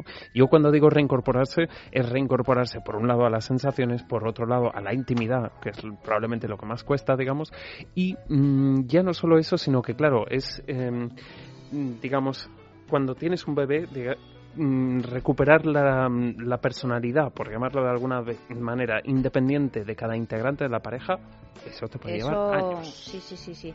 Pero por eso digo que yo creo que es algo de lo que se habla muy poco. Lo digo en serio, que podríamos hacer un programa sobre esto porque, porque realmente es un problema con el que muchas parejas se, enf- se enfrentan de golpe y que no tienen, no están mínimamente preparados por mucho que te digan a lo que a lo que es, ¿no? Entonces yo Pero claro, ¿cómo que te preparas para algo que eh, según Bueno, todo el con- mundo es inevitable? claro, no, sí, pero- A pero- sabiendas de lo que va a pasar, dices, Mm. bueno, yo ya estoy lista. Pero yo creo a que con información, sabiendo exactamente qué es lo que pasa en el cuerpo de las mujeres cuando estás dando de mamar, eh, que, que- también qué, qué historias hormonales hay, cómo te recuperas de un parto, según qué parto, cómo te recuperas de una episiotomía que, que practican en el 80% de, de los casos, en fin, que hay muchas eh, cuestiones que son interesantes y que, que al final tienen que ver directamente con, la, vida sexual de la pareja también, y ¿eh? la parte Porque emocional, por supuesto. mm, Si decimos que en ese mm, hasta pasado el mediado del embarazo la cantidad del sexo es mucho más abundante, es o, pues, o puede darse el caso de que sea más abundante, eso une mucho más a la pareja. Hay una expectación amorosa, afectiva, Sí, digamos, sí, ¿no? claro. Con lo cual la pareja antes del embarazo se vuelve mucho más mm, cercana, compacta y cómplice. Cuando eso pasa, después de eso mm, dices, wow, hace dos días éramos tú y yo y ahora hay un mar entre Ah, los ya, dos, hay una montaña aquí tremenda, ¿no? Y luego también el eso, los cambios físicos, cómo se siente la mujer después de un parto, físicamente, eh, estéticamente, ¿no? O sea, en muchos casos pierdes una de tus zonas erógenas porque el, el El seno pecho en no lo sí, puedes ni tocar, no lo puedes ni tocar, estás súper sensible mm, ¿cómo se le llama a los extractores? Eh, Los sacaleches. Los sac- bueno pensaba que tendrían otro nombre No, no, más, más adecuado los sacaleches cosa que puede sonar un poco raro en un programa como el nuestro los sacaleches es que son tortuosos Sí, sí, sí, sí, sí. Pero en fin, que hay muchas cositas que yo creo que se pueden abordar y dar algunos consejos. ¿Cómo superas esas noches, esas noches insomnes? ¿Qué pasa con las mujeres que son multitud que echan de la, de la cama de la alcoba al marido? ¿Cuándo se vuelve a reincorporar el marido a la cama grande? ¿Se queda el hijo en la cama? Mm, bueno, o sea, Mm, y a, muchas- mí una cosa que, cosas. que en ese aspecto me parece muy interesante también es que se sabe muchísimo más de cómo es la interacción realmente hormonal de ese cuerpo, esa voz, esa piel, digamos, ese contacto, ese amor de la madre al hijo. Lo beneficioso que es en ambas direcciones. Sin embargo, con el padre se sabe muchísimo Bueno, menos. respecto. porque claro, es el defenestrado. En, no, Pero debe serlo, no debe culturalmente, serlo. Y no, y no debe serlo. pues, Y por supuesto que, el, que el- la pareja, el marido, lo que sea, tiene el padre tiene mucho que ver y que tiene un, su lugar al que no hay que no hay que quitárselo, ¿no? O sea, yo creo que tiene tela el asunto mucho más que, que el embarazo en lo que al sexo y por supuesto a todo, ¿no? A la familia, a la vida familiar, a la vida sentimental se, se refiere. Pasando a otra cuestión, fíjate cómo ha cambiado el asunto porque hace unos años, eh, no tantos en realidad, las embarazadas se vestían así como buques intentando Camuflarse. camuflar su, su vientre Sí. y no se enseñaba nunca, incluso mm, seguro que recuerdas Eva esos, No, esos los bañadores, bañadores, los bañadores. esos bañadores alucinantes, ¿no? Que Donde cabían cuatro o cinco tripas. eran muy poco favorecedores. Eh, ahora incluso, vamos, ves embarazadas que hacen toples o que van con su bikini estupendo, mm, luciendo tripa, tripita o tripón. Y no solo eso, sino que ha habido toda una serie de actrices muy muy conocidas que han abierto la veda y que se han mostrado, han mostrado sus bellezas embarazadas, ¿no? Hombre, yo creo que probablemente desde allá por el comienzo de los años 90, em, el erotismo de la mujer embarazada realmente ha salido del armario, ¿no? Hubo una fotografía muy, muy, muy famosa que fue portada de la revista Vanity Fair de la actriz Demi Moore, que Es que estaba embarazadísima divina. de Como la primera de toda la saga. ¿no? Mm, es una foto muy famosa, primera. además, de la fotógrafa La- la Annie Lie- primera. Leibovitz, digamos, y es una Muy foto bonita. muy icónica del comienzo de los años Muy 90. sexy, además. Muy sexy, muy, muy natural sexy, y muy de belleza exuberante, ¿no? Ujú. Era muy exuberante esa foto, ¿no? Entonces yo creo que esa fue la que dio el pistoletazo, digamos, luego fue muy sonado también el de Cindy Crawford, por ejemplo, Mm, pero mm, una vez pasado esto y visto que al hombre y a muchísimas mujeres, yo creo que a muchísimas mujeres en ese punto quizás de rechazo que puedan tener a una foto semierótica, digamos, de Bueno, de otra mujer, desnudo, sí, de desnudo femenino, digamos, en el caso de una mujer embarazada no sucede. Y obviamente a los hombres ver una mujer en plena fertilidad, digamos, de ese embarazo y en esa exuberancia, les resulta muy atractivo. Entonces esto lo que ha hecho es que un montón de, pues eso, actrices, las estrellas del pop, Britney Spears, a Cristina Aguilera han paseado sus palmitos embarazados, digamos, por las portadas de las revistas, mm, también en España. Ahí hubo esa foto es, ah, de la actriz Paz Vega, yo creo que sería probablemente la primera, pero luego, bueno, hubo unas de Rosario, unas de Verónica Orozco. Es un tipo de... mm, eh, Ya se ha convertido en un género, la foto de embarazada. Sí, claro. Prácticamente. Yo creo que re- además es muy curioso porque, claro, son fotografías que todo el mundo recuerda mucho más, ¿no? De mm, Paz Vega la gente ha visto cientos de miles de fotos, pero recordarla así, pues recordarán la de la Madre Teresa y la de que estaba embarazada, ¿no? Mm. Es un tipo de, mm, de iconografía que nos cala muchísimo más, ¿no? Vamos a leer algún mensaje eh, con el tema del día. Me gustas así, era. Y, y bueno, ya sabéis que está el premio es un fin de semana en el balneario de la Ermida, que Max va, va a ir, ¡Ay! va a ir el ¡Ay! viernes que viene, o sea que dentro ¡Ay, qué de, ganas! de nada, que ganas de ir al balneario que está en los picos de Europa, en el desfiladero de la Ermida. Ya verás qué cosa tan bonita, no solo el balneario, sino el desfiladero, que es impresionante. Bueno, y sobre todo, imagino, en esta época del año, porque cuando yo fui hacía un poquito de frío, pero ahora... Ahora debe, Debe ser de paseo así.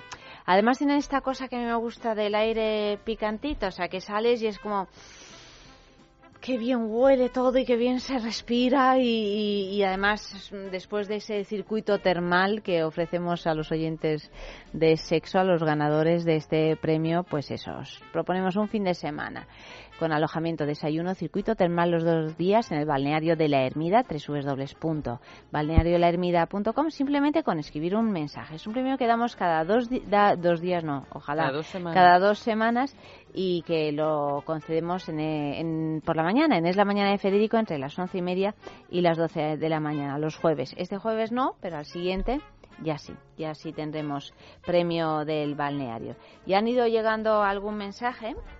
Pues mira, Por dice ejemplo- Encarnación, me gustas así, en el punto justo de azúcar. Daniel, me gustas así. Pues claro que me gustas así, con tus defectos, virtudes. Me gustas tanto que sin ti sería difícil vivir. Te amo.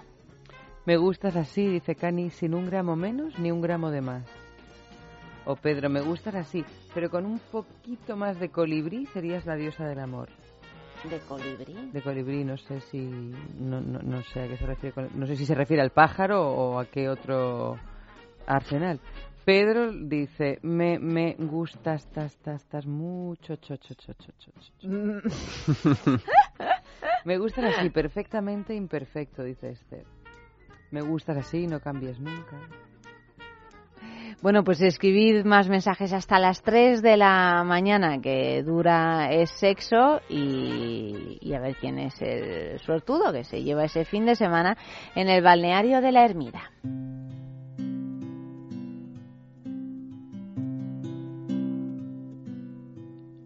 Contracciones de amor van y vienen de ti, por dentro y por fuera. De repente los latidos se aceleran.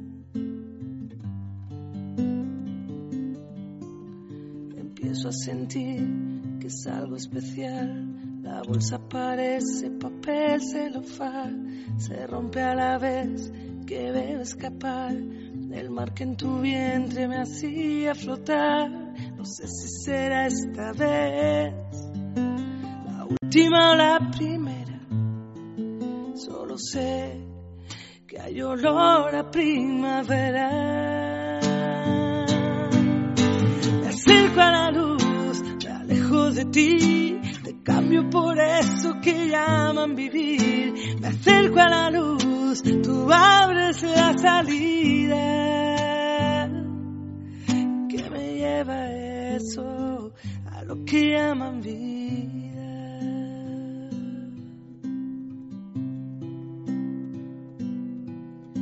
Una luz al final, ¿dónde voy a parar? Hay ruido allí fuera por momentos, se te ensanchan las caderas.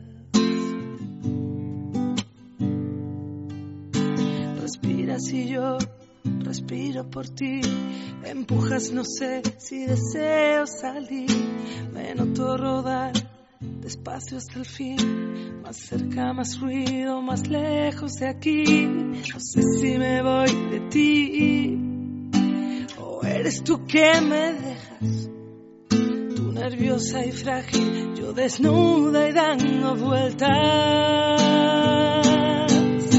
me acerco a la luz, me alejo de ti, te cambio por eso que llaman vivir, me acerco a la luz, tú abres la salida.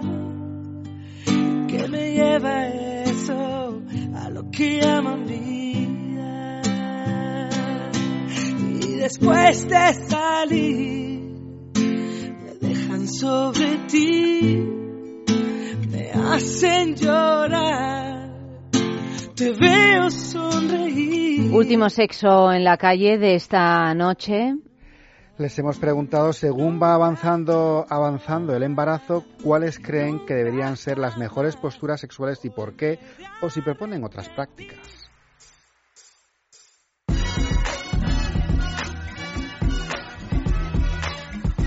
Pues hombre, la verdad es que no, no he estado nunca embarazada, entonces es hablar un poco por hablar. Me imagino que dependiendo del volumen que tenga la tripa, pues claro, te va dificultando lógicamente cada vez más las posturas, sobre todo la típica pues del misionero de yo estoy tumbada, que seguramente por el peso y demás sea la más cómoda, pero de cara a- al intercambio con la otra pareja, con la pareja, pues no tanto. Me imagino que pues lo haría de lado, eh, a cuatro patas, o a lo mejor eh, enfrentados, pero, pero más bien sentados, no sé. No te sé decir mucho porque no he estado en esa situación, pero yo creo que ahí el instinto es más sabio que nada y te va llevando a las posturas que, que vas pudiendo realizar y encontrar el placer. Pues a ver, poniéndome yo en la tesitura de tener un bombo, a ver, la postura, la posición del misionero, desde luego descartar, porque aquello tiene que ser como si el otro está montando en moto, ¿sabes? Ahí en plan con el depósito, o sea, haciendo la carpa, ¿no? Encima de mí. Imposible. Vamos, es que no, por la forma imposible. En rollo balancín no nos gusta. Eh, boca abajo yo evidentemente tampoco, entonces yo imagino que cuatro patas, ¿no? El perrito de toda la vida, el perrito de toda la vida yo creo que puede ser la, una de las posiciones más así eh, de las únicas que se puede hacer y coño bueno la cucharita, ¿no? ¿Eh? La cucharita además que es muy rica, la cucharita además mañanera, que es la que me gusta a mí. Pues yo creo que sí, que esas dos. O luego encima, bueno, yo qué sé, sí que se puede. Ay, yo ya me estoy haciendo aquí mi croquis mental, fíjate. Se puede, se puede con muchas, seguro. Bueno, las mejores posturas sexuales yo pienso que serían, pues, a ver, eh, pues prácticamente también las, las de siempre, pero simplemente variando la posición de forma que ya pueda resultar cómoda o más placentera. Eh, así de sencillo, pero vamos, no es que digas solamente practico una habitualmente con el embarazo voy a cambiar. No, yo practicaría las posturas que practicas habitualmente, pero simplemente amoldándote un poco a, la ergonomía de cada cuerpo en cada momento.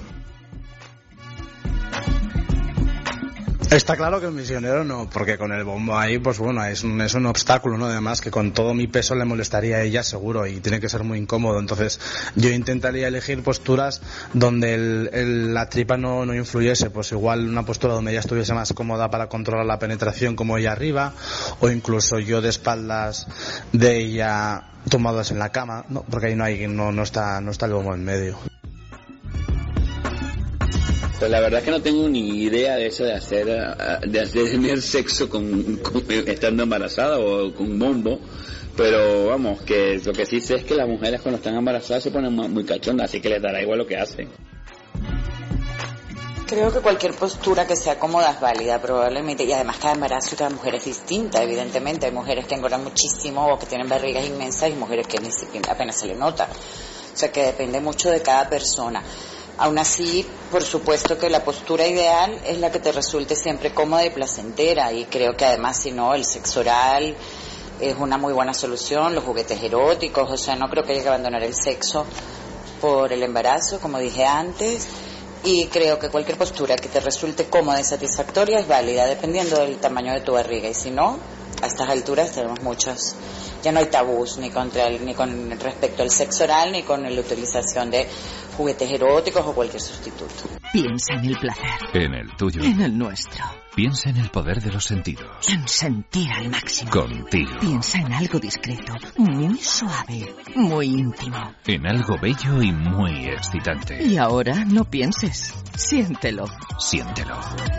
Objetos de placer exquisito. Bailelo. Intimina, la primera marca dedicada exclusivamente al cuidado íntimo femenino en cada una de las etapas de nuestra vida, quiere cuidarnos en uno de nuestros momentos más delicados, la menstruación.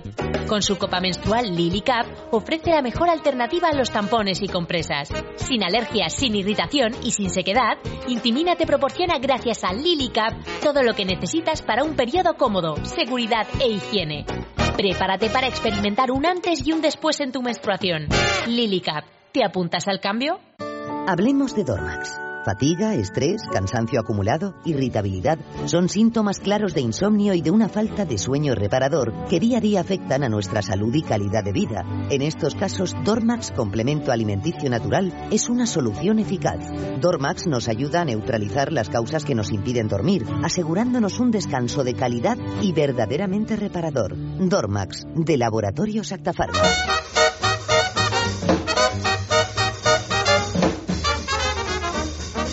Bueno, y para terminar, no queremos terminar esta primera parte de sexo sin hablar de algo que nos ha llamado mucho la atención, que es el sexo oral y la ingesta de semen, que parece ser que es positiva. ¿Por qué es positiva? Mm, Bueno, hay un estudio, hay varios estudios sobre esto por diferentes tipos de causas, ¿no? Eh, La Universidad Holandesa de Leiden ha publicado un estudio reciente en el que realmente asegura que la práctica del sexo oral y, e ingesta del esperma ayuda a evitar la preeclampsia.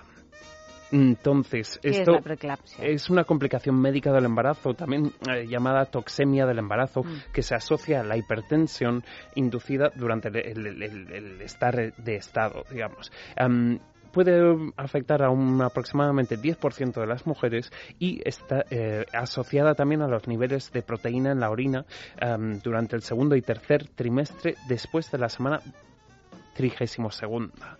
Con lo cual, realmente, a partir de ese punto, este estudio demuestra que eh, la ingesta de esperma puede resultar favor- favorecer para que no, no pases por este tipo de condición. Y también muy curioso en esta línea, digamos, am, un estudio hecho por Gordon Gallup, un psicólogo de la SUNY Albany, que dijo que el esperma del padre del bebé es la única manera de evitar las náuseas matutinas. Tú fíjate, tiene que ser del padre, menos mal, que porque así padre. evitamos problemas. ¿eh? Mm, sí, además... Porque si no dices, oye, mm, si vas por ahí pidiendo esperma para no tener las náuseas matutinas, que sin duda son molestas, pues y a lo eh, mejor incluso a puede lío, ¿eh? servir como identificador de quién es el verdadero padre. Claro, Bueno, yo voy no a me lo probar tomaría de a- este, a de una este, ciencia este, cierta. y Entonces tú la pruebas y es como, ah, Claro. va a ser de este. Cuando hay una cierta confusión. Va a ser el del negro. Principalmente porque una proteína que hay en el propio esperma afecta a lo que es el sistema inmune de la mujer y al tejido de en torno al feto. Tú fíjate que de qué cosas nos hemos enterado hoy gracias a Max Recarte. Querido, la semana que viene más. Un placer. Pásalo bien en el balneario Os de la Ermida. Ya nos fabuloso. contarás. Espero no volver embarazado. Bueno, y oye, si vuelves embarazado, que lo disfrutes. Bueno, pues entonces, fíjate, sería todo un hito en la historia de la humanidad. Bueno, se va a poner poner el balneario de la Ermida, se va a poner se hasta vendería en arriba, la te juguetería. Luis M. Luis M, buenas noches. Muy buenas noches. Y ahora seguimos. A ver, la semana pasada eh, tuvimos un problema de emisión porque no sé qué pasó, algún problema de esos técnicos que no pudimos resolver y entonces, bueno, emitimos eh, un programa mm, de la Bueno, semana no- no pasada. se emitió ningún programa No se emitió, lo emitimos ahora, de hecho. Eh, la, fa- la famosa entrevista con Venus O'Hara, que ha escrito un libro divino, y con Mireia Darder, que también ha escrito otro libro que tiene que ver siempre con temas relacionados con la sexualidad. Por eso y por mucho más que difíciles. Cuando tú no estás.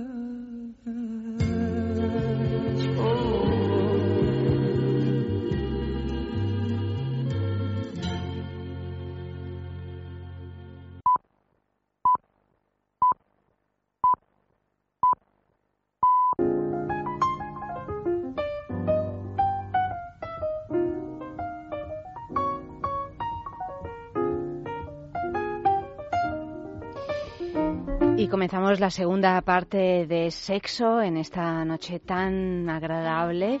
Y esta segunda parte pues la vamos a dedicar a los libros, ¿verdad, Fran?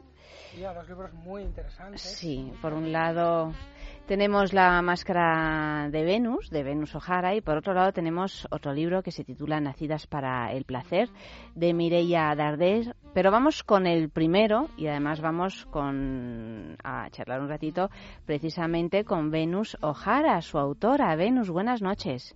Good evening, hello, good night. ha parecido un poco, ha sonado un poco a Eurovisión. Sí. Aquí 69 puntos, ¿no? ¿Verdad? bueno, todos los puntos para este libro, La Máscara de Venus, que está editado en Planeta y que son eh, las memorias eróticas de una mujer entregada al deseo. Reza la, la portada, es, es autobiográfico. Totalmente, sí, sí. Todo lo que haces es autobiográfico, ¿no, Venus? Sí, es, es, es, la, es la manera más fácil de escribir porque no tengo que consultar nada, no tengo que googlear nada, ni inventar nada, es, es solo recordar. Y además a los lectores, eh, muchos eh, les interesa casi casi que cuenten experiencias propias, ¿no? Sobre todo si se habla de sexo. Yo creo que sí, eh, es, es algo muy anglosajón esto de escribir en primera persona. Creo que este tipo de periodismo eh, confesional se hace mucho más eh, en Inglaterra, Estados Unidos, pero yo creo que es muy inter interesante. Yo también me gusta leer eh, textos en primera persona por, porque creo que no hace falta ir a la ficción a veces, porque la realidad es mucho más interesante, más extraña, más eh, porque no, no está tan calculado como Uh -huh. en la ficción, por ejemplo. Eres autora de otros libros, Inglés para pervertidos, Deseame como si me odiaras, eh, este libro y además colaboras en el blog Eros del País, que creo que tiene muchísimo éxito. Sí, va muy bien. Sí, y, sí. y, y, bueno, y, y, tantas cosas más, ¿no? Porque realmente tienes un... Uh, veo aquí tu... un glosario de fetiches muy interesante. Sí, y también soy probadora de juguetes sexuales, que esto es otro. Eres otra probadora faceta. de juguetes sexuales. Sí. ¡Qué maravilla! Sí, es pues fantástico. Tengo unos 8 a 10 a probar cada mes. Sí. Y, y luego escribo la reseña y miro todo- todos los, los puntos, la textura. Siempre en la- el blog del país. No, estoy en mi propio blog. En tu eh, propio, personal. en tu propio blog. Sí, en, eh, en la versión española de mi web. Ujú. Y ahí tengo una sección de reseñas. Y, eh, Sí. Porque hay muchos juguetes, pero muchos que no valen nada. Así que está bien eh, leer una reseña antes de comprar. Bueno, es que desde luego, ¿no? Porque hay cada vez más y, y ciertamente estoy de acuerdo contigo, pero yo tengo una sección aquí en, en este programa, en el sexo, que precisamente hablamos de juguetería sexual y no es eh, todo oro lo que reluce, ¿eh? Para nada. Y yo creo que también eh, quizás las compañías aprovechan de esto y te envían cosas que no funcionan eh, o, o que son en los diseños que dices, ninguna mujer ha probado esto. Sí, Y, y saben que no vas a devolver la mercancía por vergüenza o que ya está usado y quizás no puedes. No sé, eh, a mí, no sé, hay... hay hay muchos eh, yo creo que yo me gustaría ser probadora de en la fase de investigación en desarrollo de, de un producto sería lo más, porque luego se puede hacer algo muy, muy bueno para las mujeres. Este programa lo patrocina un, eh, una marca que nos encanta, que es Lelo. Ah, ok. Claro. Tengo varias cosas. Lelo, yo creo que sí es es una tiene unos juguetitos que están que están muy bien, ¿no? Pero bueno, aparte de esto, eh, Venus, yo quería saber cómo cómo nace todo esto, cómo mm, por qué este interés eh, por el sexo, por la sexualidad, em, cómo empiezas a trabajar en esto. Pues todo está, esto está en, el libro precisamente que empecé a, cuando llegué a España. Eh, bueno, siempre me ha gustado eh, el fetichismo, la sexualidad, me ha gustado siempre hablar de sexo. Y, y estaba trabajando en una imprenta en el departamento de exportación y mis clientes eran eh, eh, eh, editoriales em, eróticas de Londres. Y luego pues eso me abrió un poco los ojos a este mundo y me gustó mucho. Y me gusta, yo tengo un fetiche por los libros en general, me gusta los libros en estanterías. No, no, soy una chica Kindle, por ejemplo, nunca tendría un Kindle. Y eso me trajo mucho el mundo de libros y también el arte, que siempre me ha gustado el desnudo femenino, por ejemplo, y era un poco combinar hacer arte erótico es lo que, lo que era mi objetivo. Y, em, y luego con la crisis y tal, pues tuve una serie de problemas personales, económicos, laborales, todo me vino a la vez. Sí. Y cuando pasan cosas así en la vida, pues hay que tirar adelante y em, decidí eh, montar un blog de fetichismo así, porque no, no podía ir peor en este entonces de mi vida.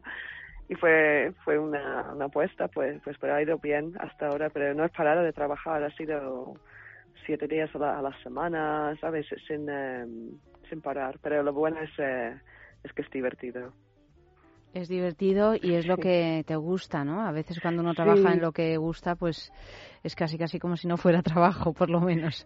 Claro, sí, sí, eso es lo, eso es lo bueno. En la máscara de Venus, Venus, eh, haces un recorrido con un montón, con varios hombres, es como una especie de así de aprendizaje sexual desde el primer hombre con el que pierdes la virginidad al principio de una manera un poco abrupta, así rápidamente y sin tanta bueno, como suele pasar a veces cuando, cuando uno tiene la primera experiencia sexual, ¿no? Que, que te, has imaginado una cosa y luego resulta que no, que no es tan placentero como pensaste. Exacto, pero también hay, esperamos, creo que las mujeres siempre esperamos eh, dolor, sangre, hay siempre estas historias. la mía no es así, pero también fue un desastre en otros sentidos. Ya se ve, ya se ve, por cómo lo relatas. Sí. sí, pero igualmente eh, la segunda vez fue muchísimo mejor y esto me despertó, me gustó muchísimo la, de, forma fisiológica, era fantástico lo que, no sé, me, fue como descubrir una nueva droga, supongo, o, algo que no sabías que te gustaba y fue fantástico. De todos modos, tal y como lo cuentas en el, en el libro, bueno, fue el, el pistoletazo de salida para luego ir pues, eh, no sé, investigando, no sé cómo decirlo, eh, encontrándote con una serie de, de hombres y además eh, por cada hombre el, el, digamos el mundo sexual que se abre es completamente diferente y variado. Y esto es muy curioso no porque a veces el sexo se parece mucho a sí mismo no y sin embargo tú consigues abrir un abanico muy amplio. Sí, porque son, son, son los hombres que más me han marcado eh, sexualmente. Y, um, y soy diferente en cada con cada uno. Incluso estaba mirando el libro y, el diálogo, mi diálogo cambia de, uno a otro porque era muy sumisa a, mi primer novio porque estaba muy enamorada. Sí. Y luego pues eh, estaban experimentando cada cosa, cosas diferentes con, con, cada uno. Em, bueno, llegas a esclavizar a uno, a uno le, le tienes bien eh, esclavizadito, ¿no? Eso está bien. Sí, estuvo muy bien. Yo creo que es interesante ver este tipo de intercambio de, de roles em, tradicionales. Y es sorprendente que hay muchos hombres que, les gusta un poco de mujer que manda. Bueno, muchos más de lo que de lo que cuentan, sí, ¿no? Más. Eh, sí, porque es un gran tabú esto, en, también en España, que es una cultura quizás más de hombre más tradicional o así. No, sí, no- más no- macho, más macho, Sí, ¿no? macho El- ibérico, macho sí. ibérico no, no, no admite esas cosas, pero yo te puedo asegurar que ah, yo me llegan emails cada día casi, así que hay unos cuantos que están eh, deseando ser eh, sometidos. Creo ¿Qué- que, bueno, es, es un deseo que no, es un poco tabú, ¿no? El hombre pasivo. Llamas tu libro La máscara de Venus. Tiene que ver porque últimamente, bueno, hemos hecho un programa porque se ha estrenado en Madrid La Venus de las Pieles en, el- en teatro. Polanski lo ha hecho en cine también este año. Se estrenó la película. ¿Tiene que ver con, eh, con este libro? ¿Te inspiras en este libro? Sí, pues mi primer novio me lo dio eh, y claro, lo, vi- lo leí y pensé, wow, este es como, es, es- ese tipo de relación me, me intrigó mucho porque en este libro no hay orgasmos, no hay, no hay sexo convencional, es totalmente psicológico, pero a la vez es muy erótico. Sí. Y eso me despertó muchísima curiosidad. Y em, desde siempre, este libro ha, ha entrado en mi vida en varios puntos, ha sido diferente cada vez. Y sí que el libro, eh, la vida, la Venus de las Pieles, sí que me ha inspirado mi vida, y eso lo, explico en el libro. Y hablando de este año, por ejemplo, yo creo que es el año de Venus, que después lo que has dicho de Polanski y la Sí. obra de teatro, y también la, la canción Venus de Lady Gaga. Sí, sí, sí, sí, sí, es verdad, sí. Sí. Bueno, que sea el año de Venus a ti te viene fenomenal.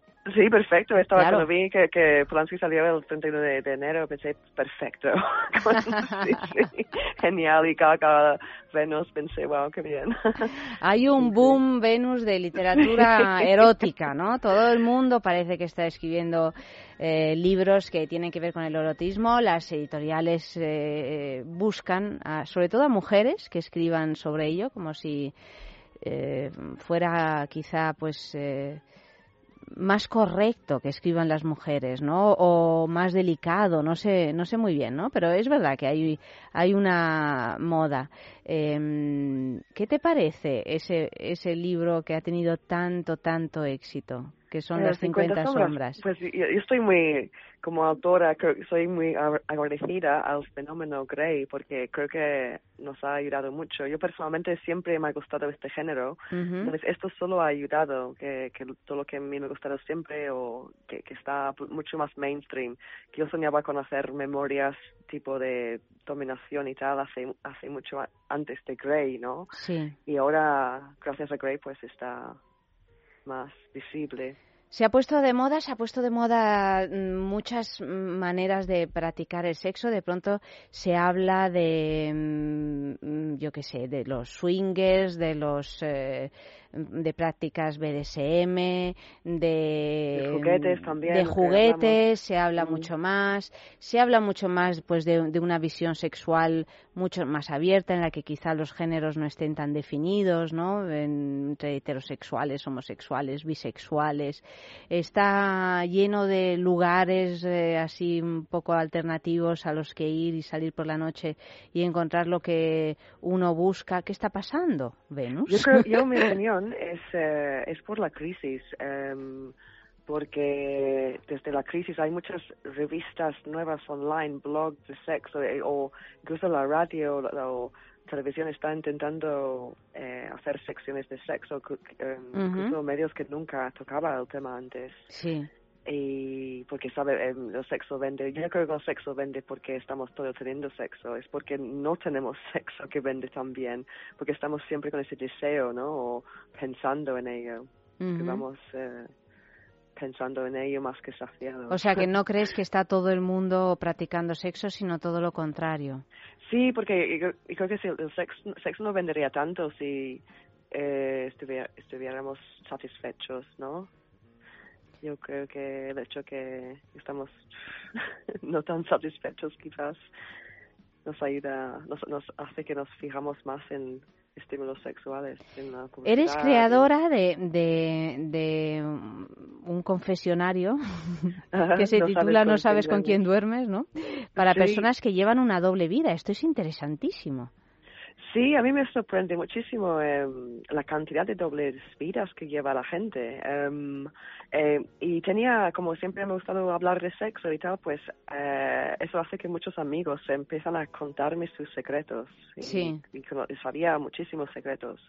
de personas completamente normales y corrientes. eh, y, y me resultó muy extraño, ¿no? Que o gente ir a, a bodas que sabes que la, la novia está poniendo los cuernos y dices, ¿para qué? ¿Para qué te casas? ¿no? y, y eso me hace, me, me, me intriga mucho. Y pues, entonces eh, monté este confesionario para otras personas que no tenían una amiga como yo para confesarlo. Pero entonces ellos qué hacen, escriben y te confiesan su doble vida Sí, y, y tú anónimo, y tú les contestas. anónimo. Eh, no, no tengo tiempo, los, los publico y ya está. Los Em, publicas. Sí, sí, sí. Los leo todas, todas las confesiones, leo todas y, em, y las publico ahí porque me pareció interesante como, porque soy consciente que mucha gente vive en estas vidas y no, y no, no las cuentan, que no pueden. Bueno, ¿no? solo el hecho de contarlos ya y de contarlo ya es una liberación. Sí, sí, sí, sí. Y no digo que es co- correcto vivir este tipo de vida, pero tuve un amigo que me hizo verlo de otra manera. Por ejemplo, siempre pensábamos que estas personas son malas personas o están haciendo cosas malas, pero me puse en, la piel de una persona que había estado quizás eh, 30, 35 años con su pareja, que ya después de los niños, los nietos, la, la mujer ya no, ya no le interesa el sexo, pero él sí, y piensa, Dios, voy a jubilarme, ya tendré más oportuni- oportunidades para tocar piel y qui- quiso aprovechar, pero tampoco quería contarlo a la mujer porque no quería, no pensaba que lo entendería y no quería divorciarse tampoco. Y esa, esa situación que sí que entiendo, porque, porque después de unos años una pareja mm, más de amantes son socios de vida, ¿no? Con hipotecas y niños y una relación tiene muchas fases. Y no creo que sea tan malo en este caso de este hombre eh, que, que busque otra cosa, ¿no? En mi Ujú. opinión. En cambio, hay otras personas que, pero hay que siempre, en mi opinión, eh, empezar con ilusión, ¿no? En las relaciones. No es justo casarse con alguien por interés o porque no sabes qué, nada más qué, más hacer un domingo. O porque ha llegado el momento, ¿no? Sí, De casarse. o- sí, sí. Es, eh, porque eso no es ah, justo para otra persona que quizás merece una persona que la quiere de verdad o ¿sabes? Y soy bastante moralista al final. Fíjate. Em, sí, porque yo, ¿Quién yo lo vivo una diría? vida, yo vivo una vida muy, muy honesta. Y, ha- habrá quienes que piensan que es un escándalo que, lo que hago, pero es todo contrario. Em, yo soy muy, muy sincera y, y lo que no, soy muy sincera con las personas también en, en mi vida. que No me gusta engañar o ir con malas intenciones. Y Venus, ¿no, se- ¿no se agota un poco eh, la temática sexual? ¿Siempre consigues eh, encontrar una manera nueva de encararlo, de escribir sobre ello, pues por ejemplo en el blog del país o, en unas memorias, en una novela, en todo lo que haces alrededor del sexo? Pues es sorprendente porque no sabía que habría tantos temas. Hay muchísimos temas so- sobre sexo, que creo que es un tema interminable, eh, desde los anticonceptivos, los juguetes, los orgasmos, em, las anécdotas. Es, eh, hay, hay muchísima, muchi- muchísimas cosas para, para contar. Mañana tengo un artículo que en el país que se llamará em, Sexo, Mentiras y WhatsApp. sí, Creo conocemos todos todos, sabemos de- qué estamos hablando, ¿verdad? Así que todos tenéis que leerlo mañana en los Claro. blogueros. Claro, claro, pues eh, así, así lo haremos. Eh, Venus, te genera, claro, estás eh, manejando un material que puede llegar a ser explosivo para uno mismo, me refiero, ¿no? Porque en el momento en que uno se pone en juego en primera persona, pues eso puede tener mm, consecuencias muy buenas y también consecuencias pues difíciles para el entorno, a lo mejor para las parejas, para la familia, mm, etcétera. ¿Cómo, cómo vives eso? Em, muy fácil, no, no lo vivo con mucha naturalidad. em, No te dan la el- vara diciendo, joder, pero ¿cómo cuentas esto? ¿Cómo tal? No, no, no, la verdad es que no, no, no, he encontrado esto todavía, porque he camuflado las identidades de otras personas, ¿sabes? Hombre, bueno, de, de eso, eso, manera. eso ya me lo imagino, eso ya, ya lo imagino, sí. Y, em, y es, es a veces tan sutil la descripción que, que podría no ser él, no sé si me, me explico, pero entonces no, no he implicado a nadie más porque como voy con buenas intenciones. Pero solo por el hecho de implicar a ti misma, ¿no? Si, por ejemplo, Sí, tienes sí, sí, pareja pero- y dice, pero no cuentes esto, ¿no? A veces hay, la gente es muy pudorosa, ¿no? No entiende que uno hable de, de uno mismo así, de esta sí, manera. pero la verdad es que esto ya, este puente ya, eh, como decimos en inglés, que cruzaré cuando llegue, pero no, no, no, yo vivo, no, no voy a pensar en, no voy a frenarme por lo que piensan los demás. Esto es un, el gran error de la vida que, em, que hacemos en, en todas las face- facetas y em, hay que olvidar la- los miedos y hacer lo que uno se siente bien. A mí, yo no me siento que estoy haciendo algo en contra, no sé, en contra de lo que debería hacer. Lo siento muy naturalmente y es más, además eh, em, mis artículos han ido cambiando, ¿no? Eh, quizás los primeros eran los más, como siempre pasa, ¿no? Los más eh, Personales. re- sí, reveladores, pero el libro ha sido muy re- revelador, es la cosa, es la, la obra más personal que he hecho. Em, pero escribo menos o las anécdotas de una manera más con más distancia ahora en el país. Ya verás mañana si si Sí. este No, no, lo leeremos, este- desde luego. Venus, te quería, te quería preguntar, eh, eh, escribir escenas, momentos así eróticos, ¿no? Casi mm, pornográficos, ¿no? Resulta difícil, o sea, mm, quiero decir, ¿de qué manera? Porque un- algo muy hermoso que tiene la máscara de Venus es que en ningún momento se convierte en algo vulgar, ¿no? Ni en algo que pueda herir eh, ningún tipo de, de, mm, así de sus- no es susceptible a esto, ¿no? Entonces, es ¿cómo, lo cómo lo me- haces? ¿Cómo te planteas? Pues a mí no me gusta nada eh, ese tipo de escenas de sexo que me pellizco, ¿cómo se dice pellizcar? Em, lo- los pezones, mi mordido, Sí. porque a mí no me gusta eso, o de, me aburre. La verdad es que yo a veces em, salto estas escenas para leer a, a volver a la, la dinámica de los personajes y el diálogo. Me, me, me, me interesa mucho más. Y además no, no veo pornografía, pero si, si veo pornografía soy, soy soy la persona que salta las escenas de sexo para volver a ver el escenario, ¿no? Sí. Y entonces para escribir eh, era difícil eh, describir, me hizo tal, tal, tal, pero entonces solo hice, entré en ese tipo de detalles para las primeras veces, ¿no? Porque cuando era algo nuevo, pero luego era un poco más la psicología o las sensaciones más que las acciones. Em, pero yo, la verdad es que, si soy sincera, mis, mis juguetes me ayudan mucho, porque claro, recordar algunas cosas en este libro me han... eh, me, ha sido muy excitante, sobre todo la historia de Guillaume. Eh, es- esta historia es eh, la que más he disfrutado al volver a leerlo y como lectora me parece muy corta, pero en la re- realidad no, no me daba mucho, no daba para mucho más, la verdad. Pero En este recorrido eh, de este libro de la máscara de, de Venus, ¿con cuál te quedas? Si tuvieras que definirte eh, con ese, ese tipo de mujer en el que te conviertes cada vez que te topas con, con una historia nueva, con un hombre con un hombre nuevo, ¿qué es lo que prefieres? Ahora em, he he hecho de mucho menos el tipo de relación que tenía con eh, Guillaume en el libro. Pero yo entonces no, no entendí este mundo y ahora sí. Y ahora pienso en cómo sería esto sin los complejos o las que tenía entonces, porque me sentí muy culpable. Pero cuéntanos qué tipo de relación era.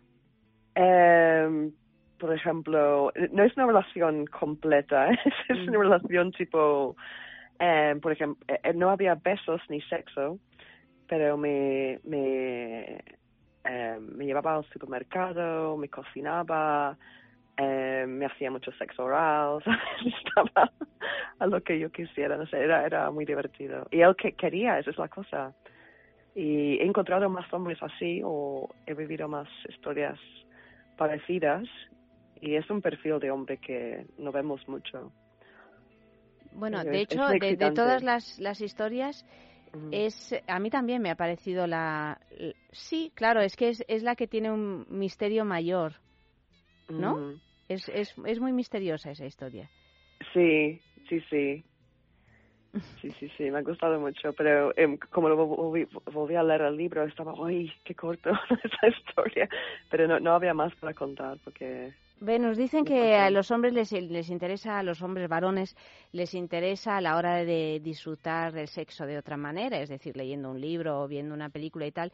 Dicen que a los hombres les gusta más la imagen y a, la mujer, y a las mujeres más eh, la letra impresa, ¿no? Una, una buena novela erótica. ¿Crees que es así?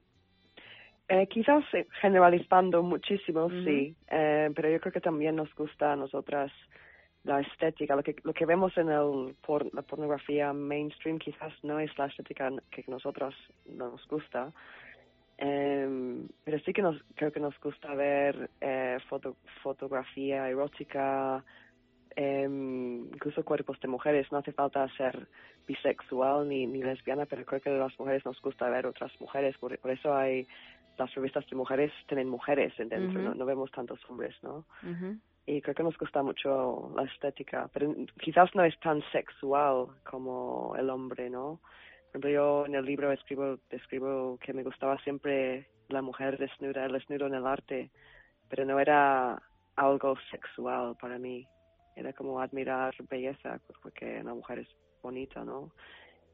Y, y en las letras, pues, em, creo que los hombres... em, sí, n- n- para excitarse están más para la, la pornografía que, que el libro erótico, está claro, sí. Venus, muchísimas gracias por esta charla. Que tengas mucha suerte con la máscara de Venus. Recordamos que está editado en Planeta y con todas las mm, miles de cosas que, que haces. Desde luego Muchas estoy segura de que vas a salir de la crisis. Tú por lo menos. o sea que felicidades. Muchas Además, qué gracias. mejor manera que salir de la crisis que dedicándose al sexo. Me parece una idea extraordinaria. Sí, sí. Buenas noches, querida. Buenas noches, good night. And now, the six merry murderesses of the Cook County Jail in their rendition of the cell block tango. Pop. Six. Squish. Uh-uh. Cicero. Lip shit. Pop. Six. Squish. Uh-uh. Cicero. Lip shit. Pop. Six. Squish. Uh-uh. Cicero. Lip shit. He had it coming. He had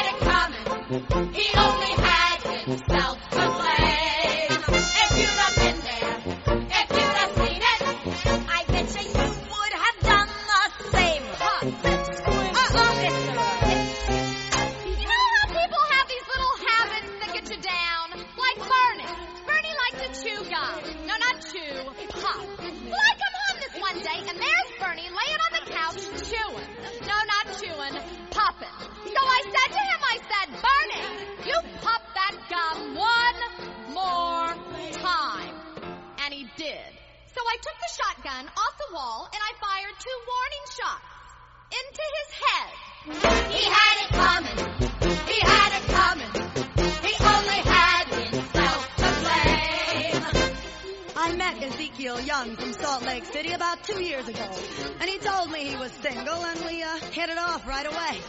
So we started living together. He'd go to work, he'd come home, I'd mix him a drink, we'd have dinner. Then I found out, single my ass. Not only was he married, well, he had six wives. One of them Mormons, you know. So that night when he came home, I mixed him his drink as usual. You know, some guys just can't hold their arsenic. He had it coming. Pop, stick, he had a hot stick for lick, he took a pop in his heart. And then he used it. Pop, and he abused it. Stick, it was a murder, but not a high. This Now I'm standing in the kitchen carving up the chicken for dinner, and in storms my husband Wilbur in a jealous rage. You've been screwing the milkman, he said. And he kept saying, You've been screwing the milkman. Then he ran into my knife. He ran into my knife ten times. If you'd have been there, if you'd have seen it, I bet you you would have done the same. Bueno, Fran, ha llegado el momento de nuestro... Ha, ha llegado nuestro momento Lelo. Nuestro momento ¿Verdad? íntimo, Lelo. Nuestro momento íntimo Lelo, esa marca de juguetería erótica que nos, nos va a venir fenomenal. www.lelo.com es su página web. Meteros porque vais a encontrar unas cosas extraordinarias. Y tenemos nuestro concurso de la semana que consiste en que nos enviéis una fotografía de algún lugar donde hayáis tenido un encuentro así muy sexy. A ver, ¿se nos ocurre algún lugar? ¿Algún lugar para un encuentro sexy? Fran. Se nos ocurren muchos. A ver, ¿cuál Por se te ocurre? Por ejemplo, eh, uno de estos lugares donde hay aguas termales naturales que salen directamente de la piedra. Con su chorrito y su canesú. Con sus burbujitas bien calientes y su olor a azufre, porque estos naturales tienen muchísimo azufre. Sí. Yo recuerdo una, una Navidad hace muchos años en Granada, en unas aguas termales que había, con todo nevado y desnudarnos completamente muertos de frío y meternos en ese agua caliente y era toda una niebla tremenda que salía del contraste del frío con el calor. Y bueno, Bueno, es es una un lugar- opción.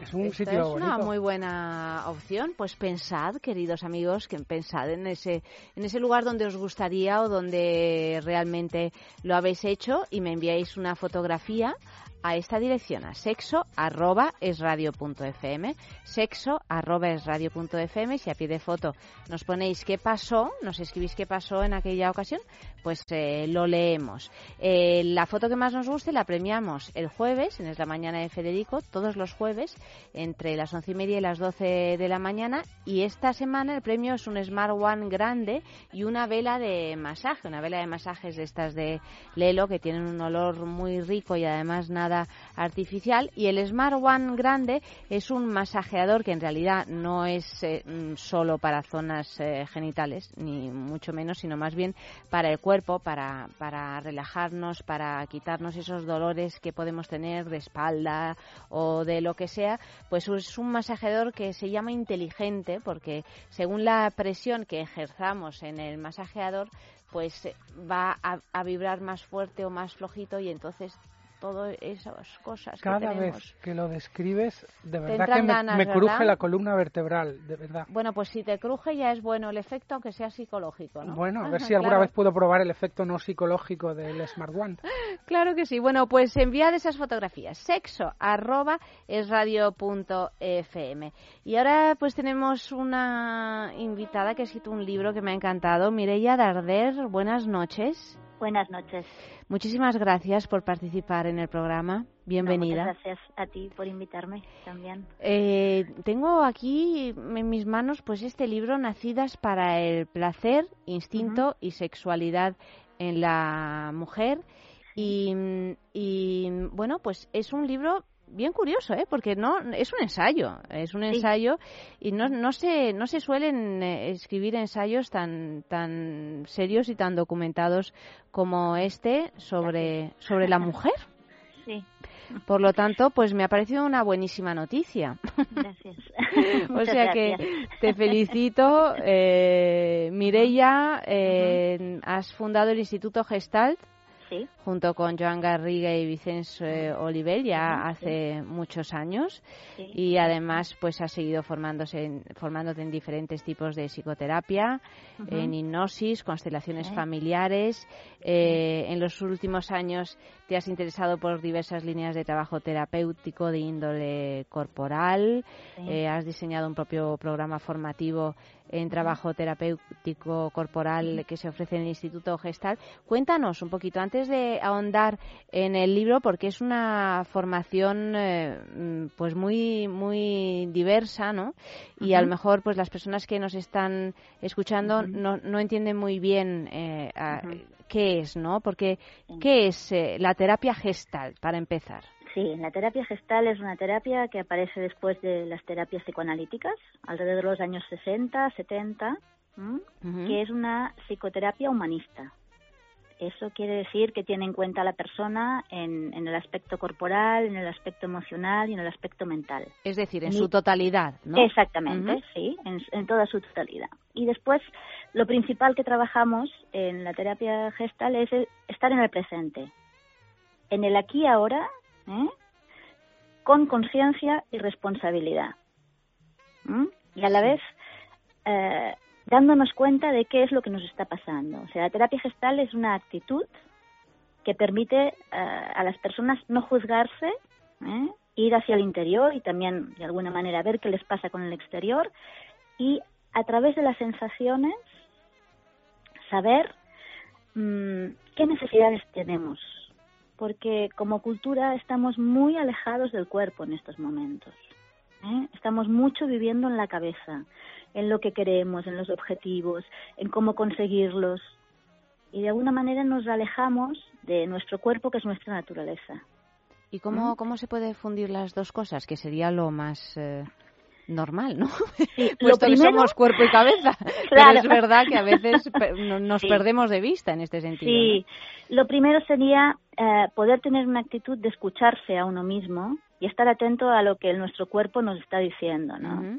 Si nos, nos movemos mucho por modelos y por objetivos, no escuchamos cuando estamos cansados, por ejemplo. ¿eh? Vivimos en una cultura mm, de mucho estrés. Y donde el cansancio es casi una humillación, no puede uno ni, ni, ni expresarlo, ¿no? Y eso es por el alejamiento que tenemos de las sensaciones corporales. ¿Ya? No Sí. estamos conectados con lo que estamos sintiendo. Cuando nos sentimos un poco cansados decimos, no, no, no, no, no. Todavía más que tengo que conseguir lo que quiero conseguir, ¿no? Alcanzar Sí. los objetivos a toda Eh, costa. eh, a toda costa, por encima de, de vuestro cuerpo. ¿Sí? Eso es un poquito, la terapia gestal lo que intenta es integrar las tres partes, o sea, que lo que pienso, lo que siento y, y mi cuerpo vayan a una, no se peleen, ¿no? Y en ese sentido abordas el tema de las mujeres con nacidas Sí. para el placer, Sí. porque las mujeres históricamente nos han quitado esa parte. ¿no? Nos han dicho, no, no, no, vosotras no.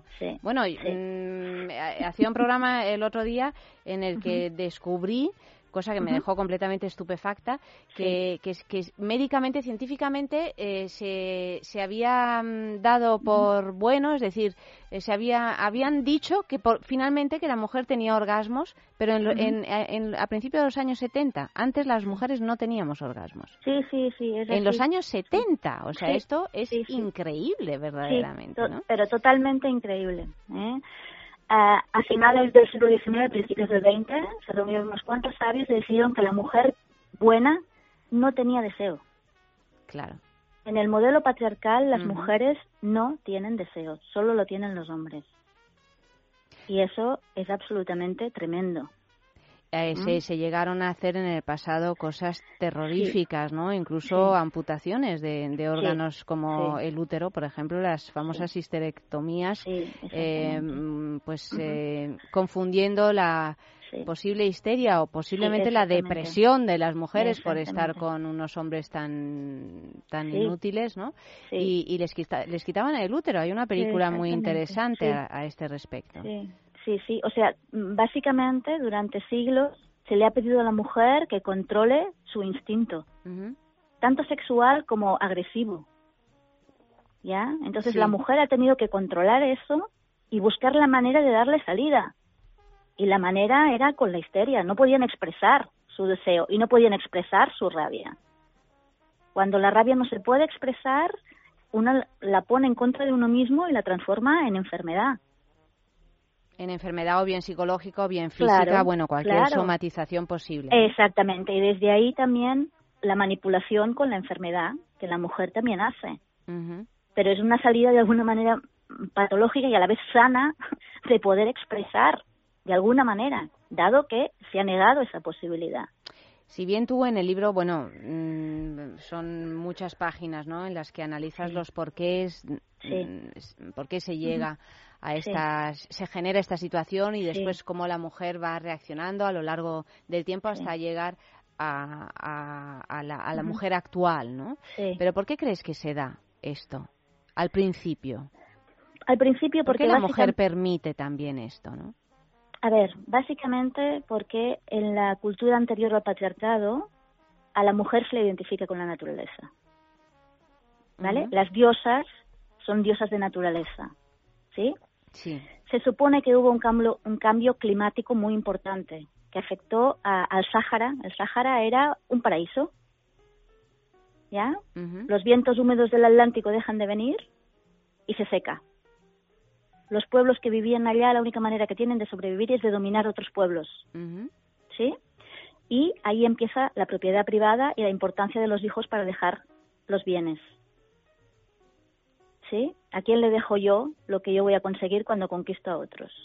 ¿Mm? ¿Sí? Entonces, ahí a la mujer se le identifica con la naturaleza y se desconfía de la naturaleza, porque lo que antes era un paraíso, ahora ya no lo es.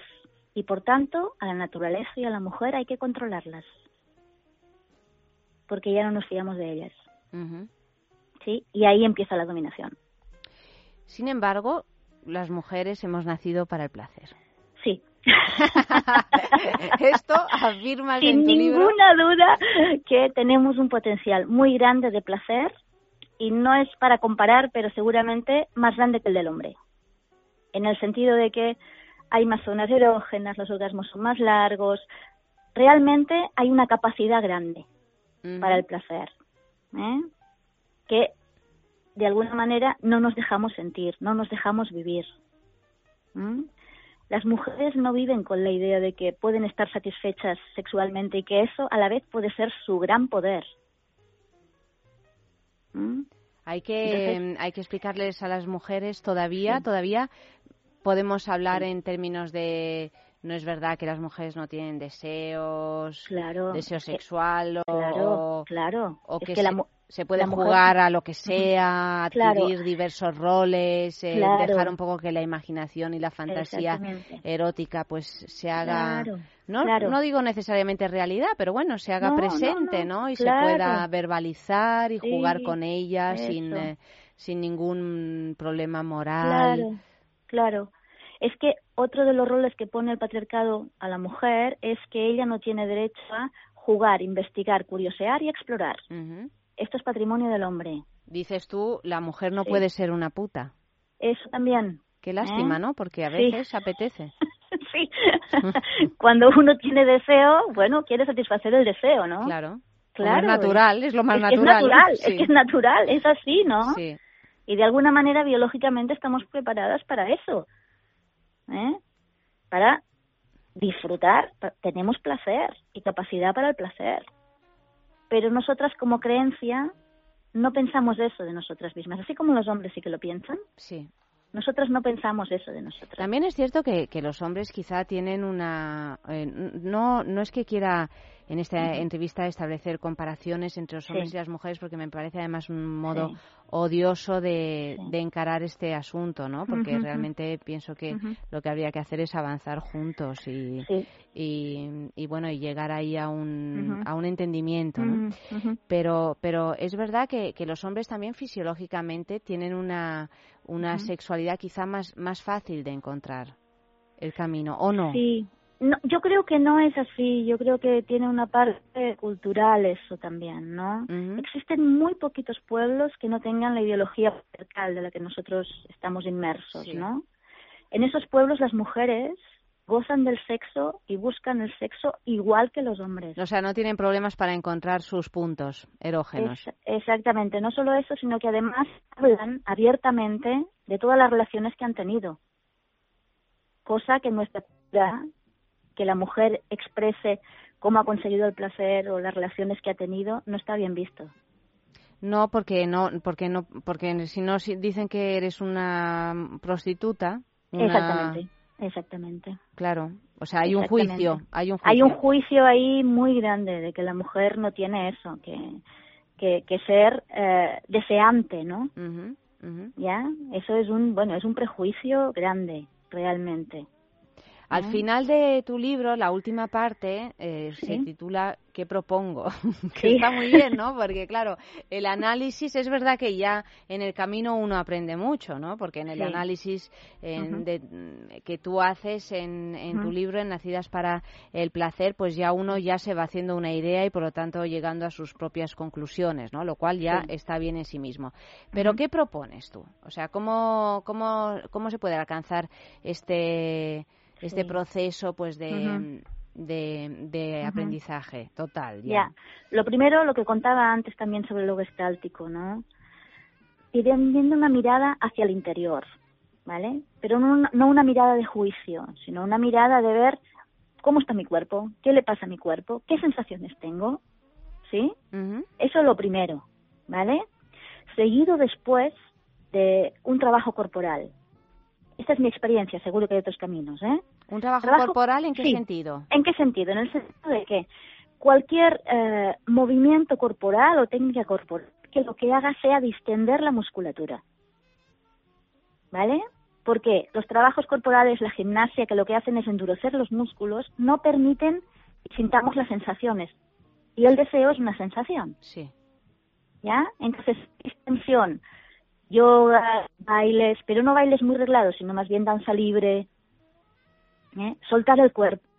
Y Sí, cuando yo y que nos el cuerpo, conecte, eso nos conecta Eso. con la sensualidad. Exactamente. Y con las sensaciones corporales y ahí yo puedo saber qué necesito. ¿Ya?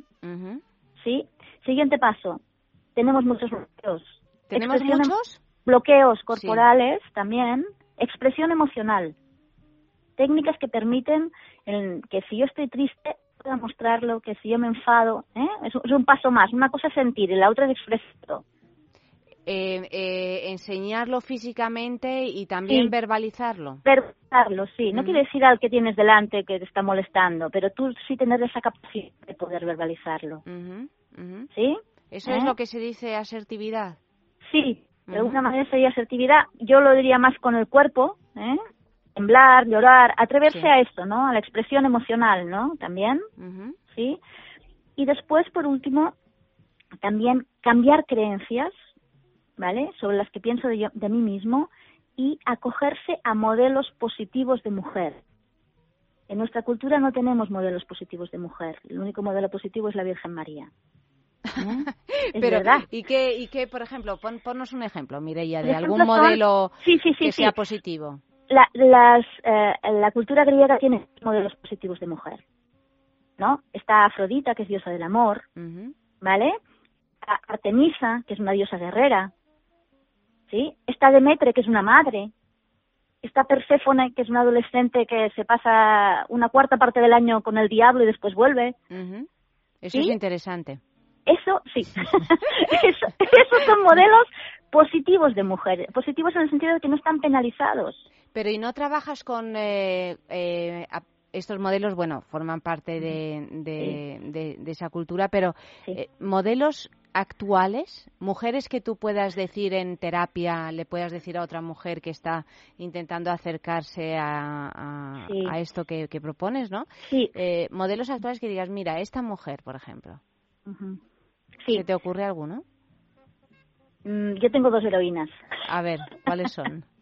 Valerita So, Ujú. ¿sí? Sí. Y Virginie Despentes, Sí, sí. ¿sí? Bueno, Valerie Tasso realmente ha hecho un, un Sí. trabajo sobre sí misma, además absolutamente mm, relatándose a sí, misma, exactamente, ¿no? exactamente. Sin ambajes. Sí, exactamente. ¿Eh? Y Virginie Despentes también tiene algún libro así también. La ventaja de, de las diosas, ¿sabes cuál es? Es que a nosotras nos han sacado la divinidad. Porque no tenemos modelo de referencia divino, porque es masculino. Es como si hubiésemos nacida, nacidos no divinas. Y por eso tenemos ese afán de perfección. Ujú. Para ver si conseguimos ser divinas. Cosa que nunca conseguimos y siempre estamos cansadas. Es un, es un algo inalcanzable, ¿no? Inalcanzable. Mejor no ponernos objetivos inalcanzables para evitar las frustraciones. además como como intentando buscar la perfección no, no queremos ser la mejor madre ¿m? la mejor profesional la mejor esposa la más sexy sí Sí. en este abanico de roles que vamos detrás de la perfección nos agotamos y nunca podremos llegar a ser el top porque no nos parecemos a Dios que es masculino ¿se entiende? Sí. ¿sí? Y ahora ya tenemos otro que depende cómo se entienda, es tremendo.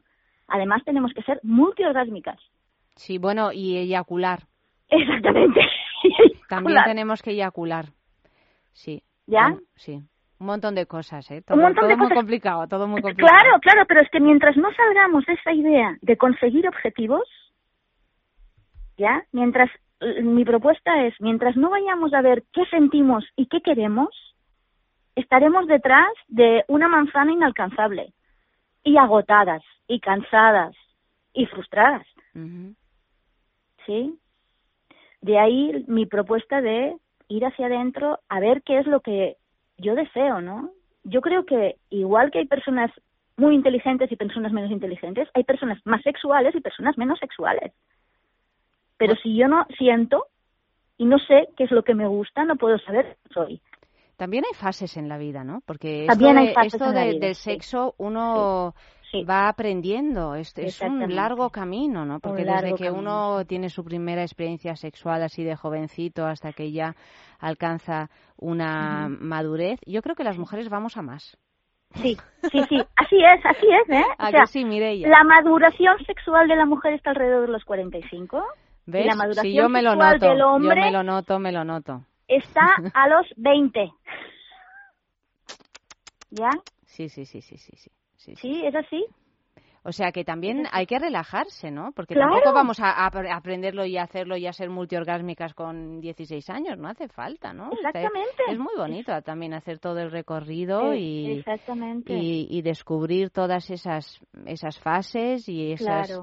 y esos momentos, además completamente diferentes, porque hay momentos en que nos puede apetecer muchísimo algo relacionado con el sexo y otros en que una cosa que jamás habrías pensado que te podía llegar a, a, Sí. a enganchar, ¿no? Sí, sí. O sea que Y, y esta es otra de las características de la sexualidad de la mujer, diferente del hombre, ¿no? En mis talleres de sexualidad, la única diferencia que he encontrado real, real, real entre hombres y mujeres es que las mujeres eh, quieren cosas diferentes a lo largo del ciclo menstrual,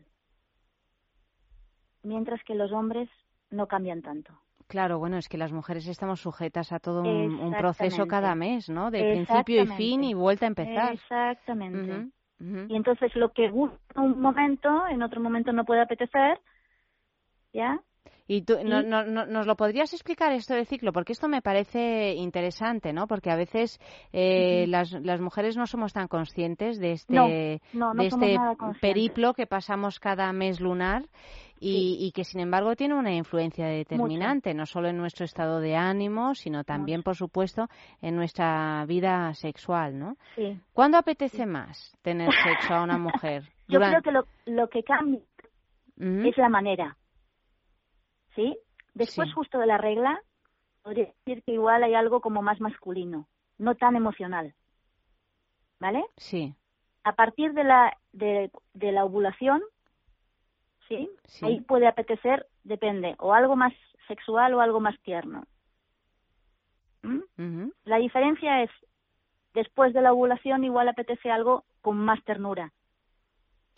¿Mm? O sea, el cambio está en si es más, más sexual o más tierno.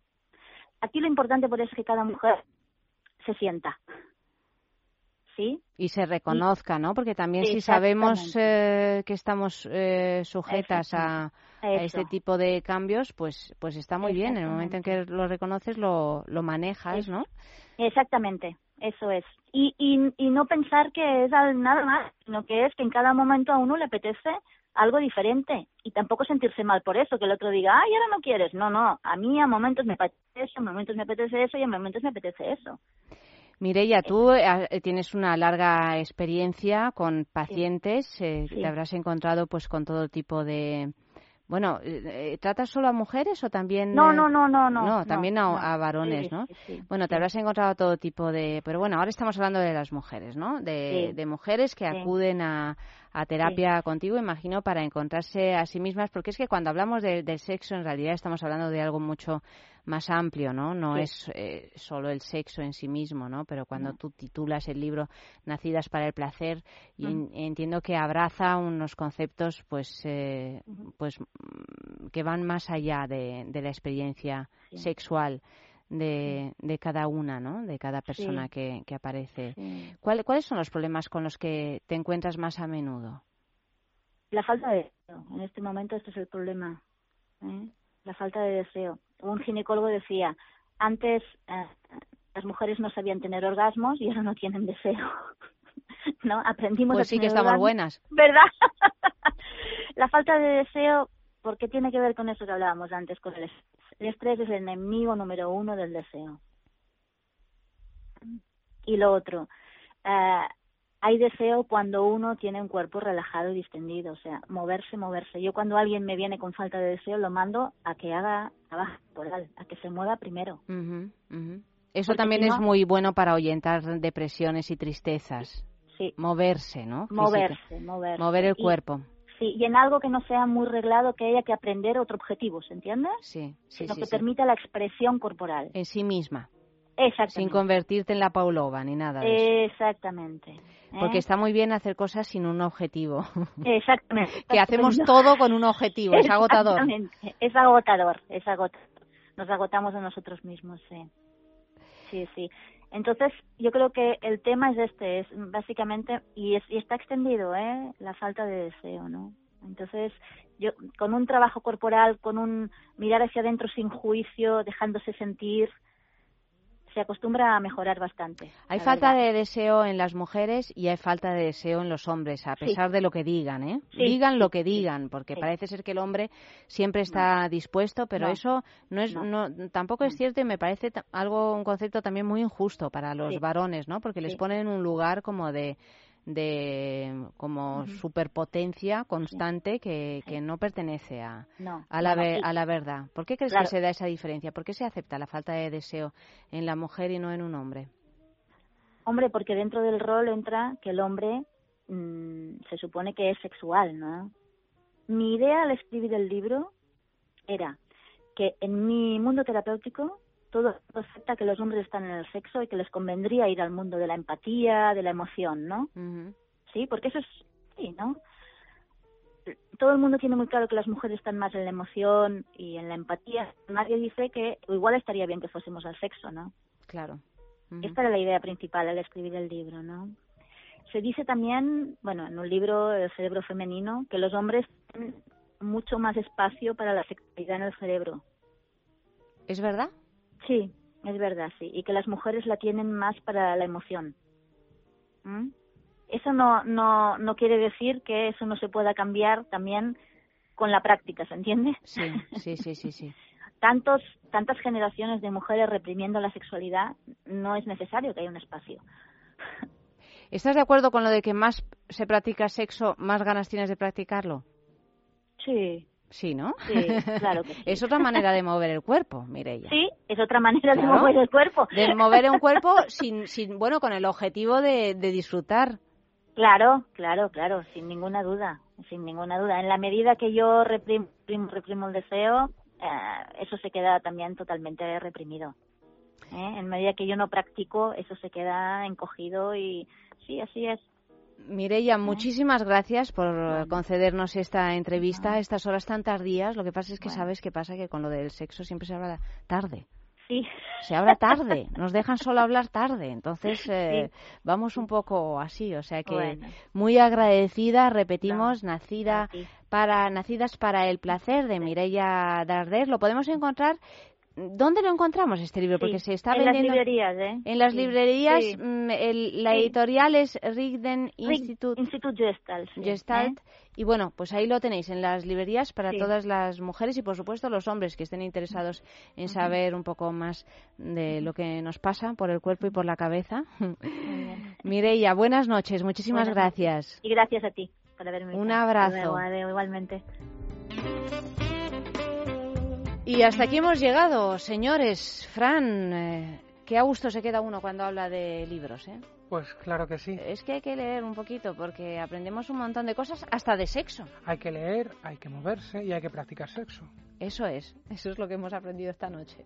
Y además podemos contarlo como Venus. Nosotros no tenemos Ojalá. pelos en la lengua.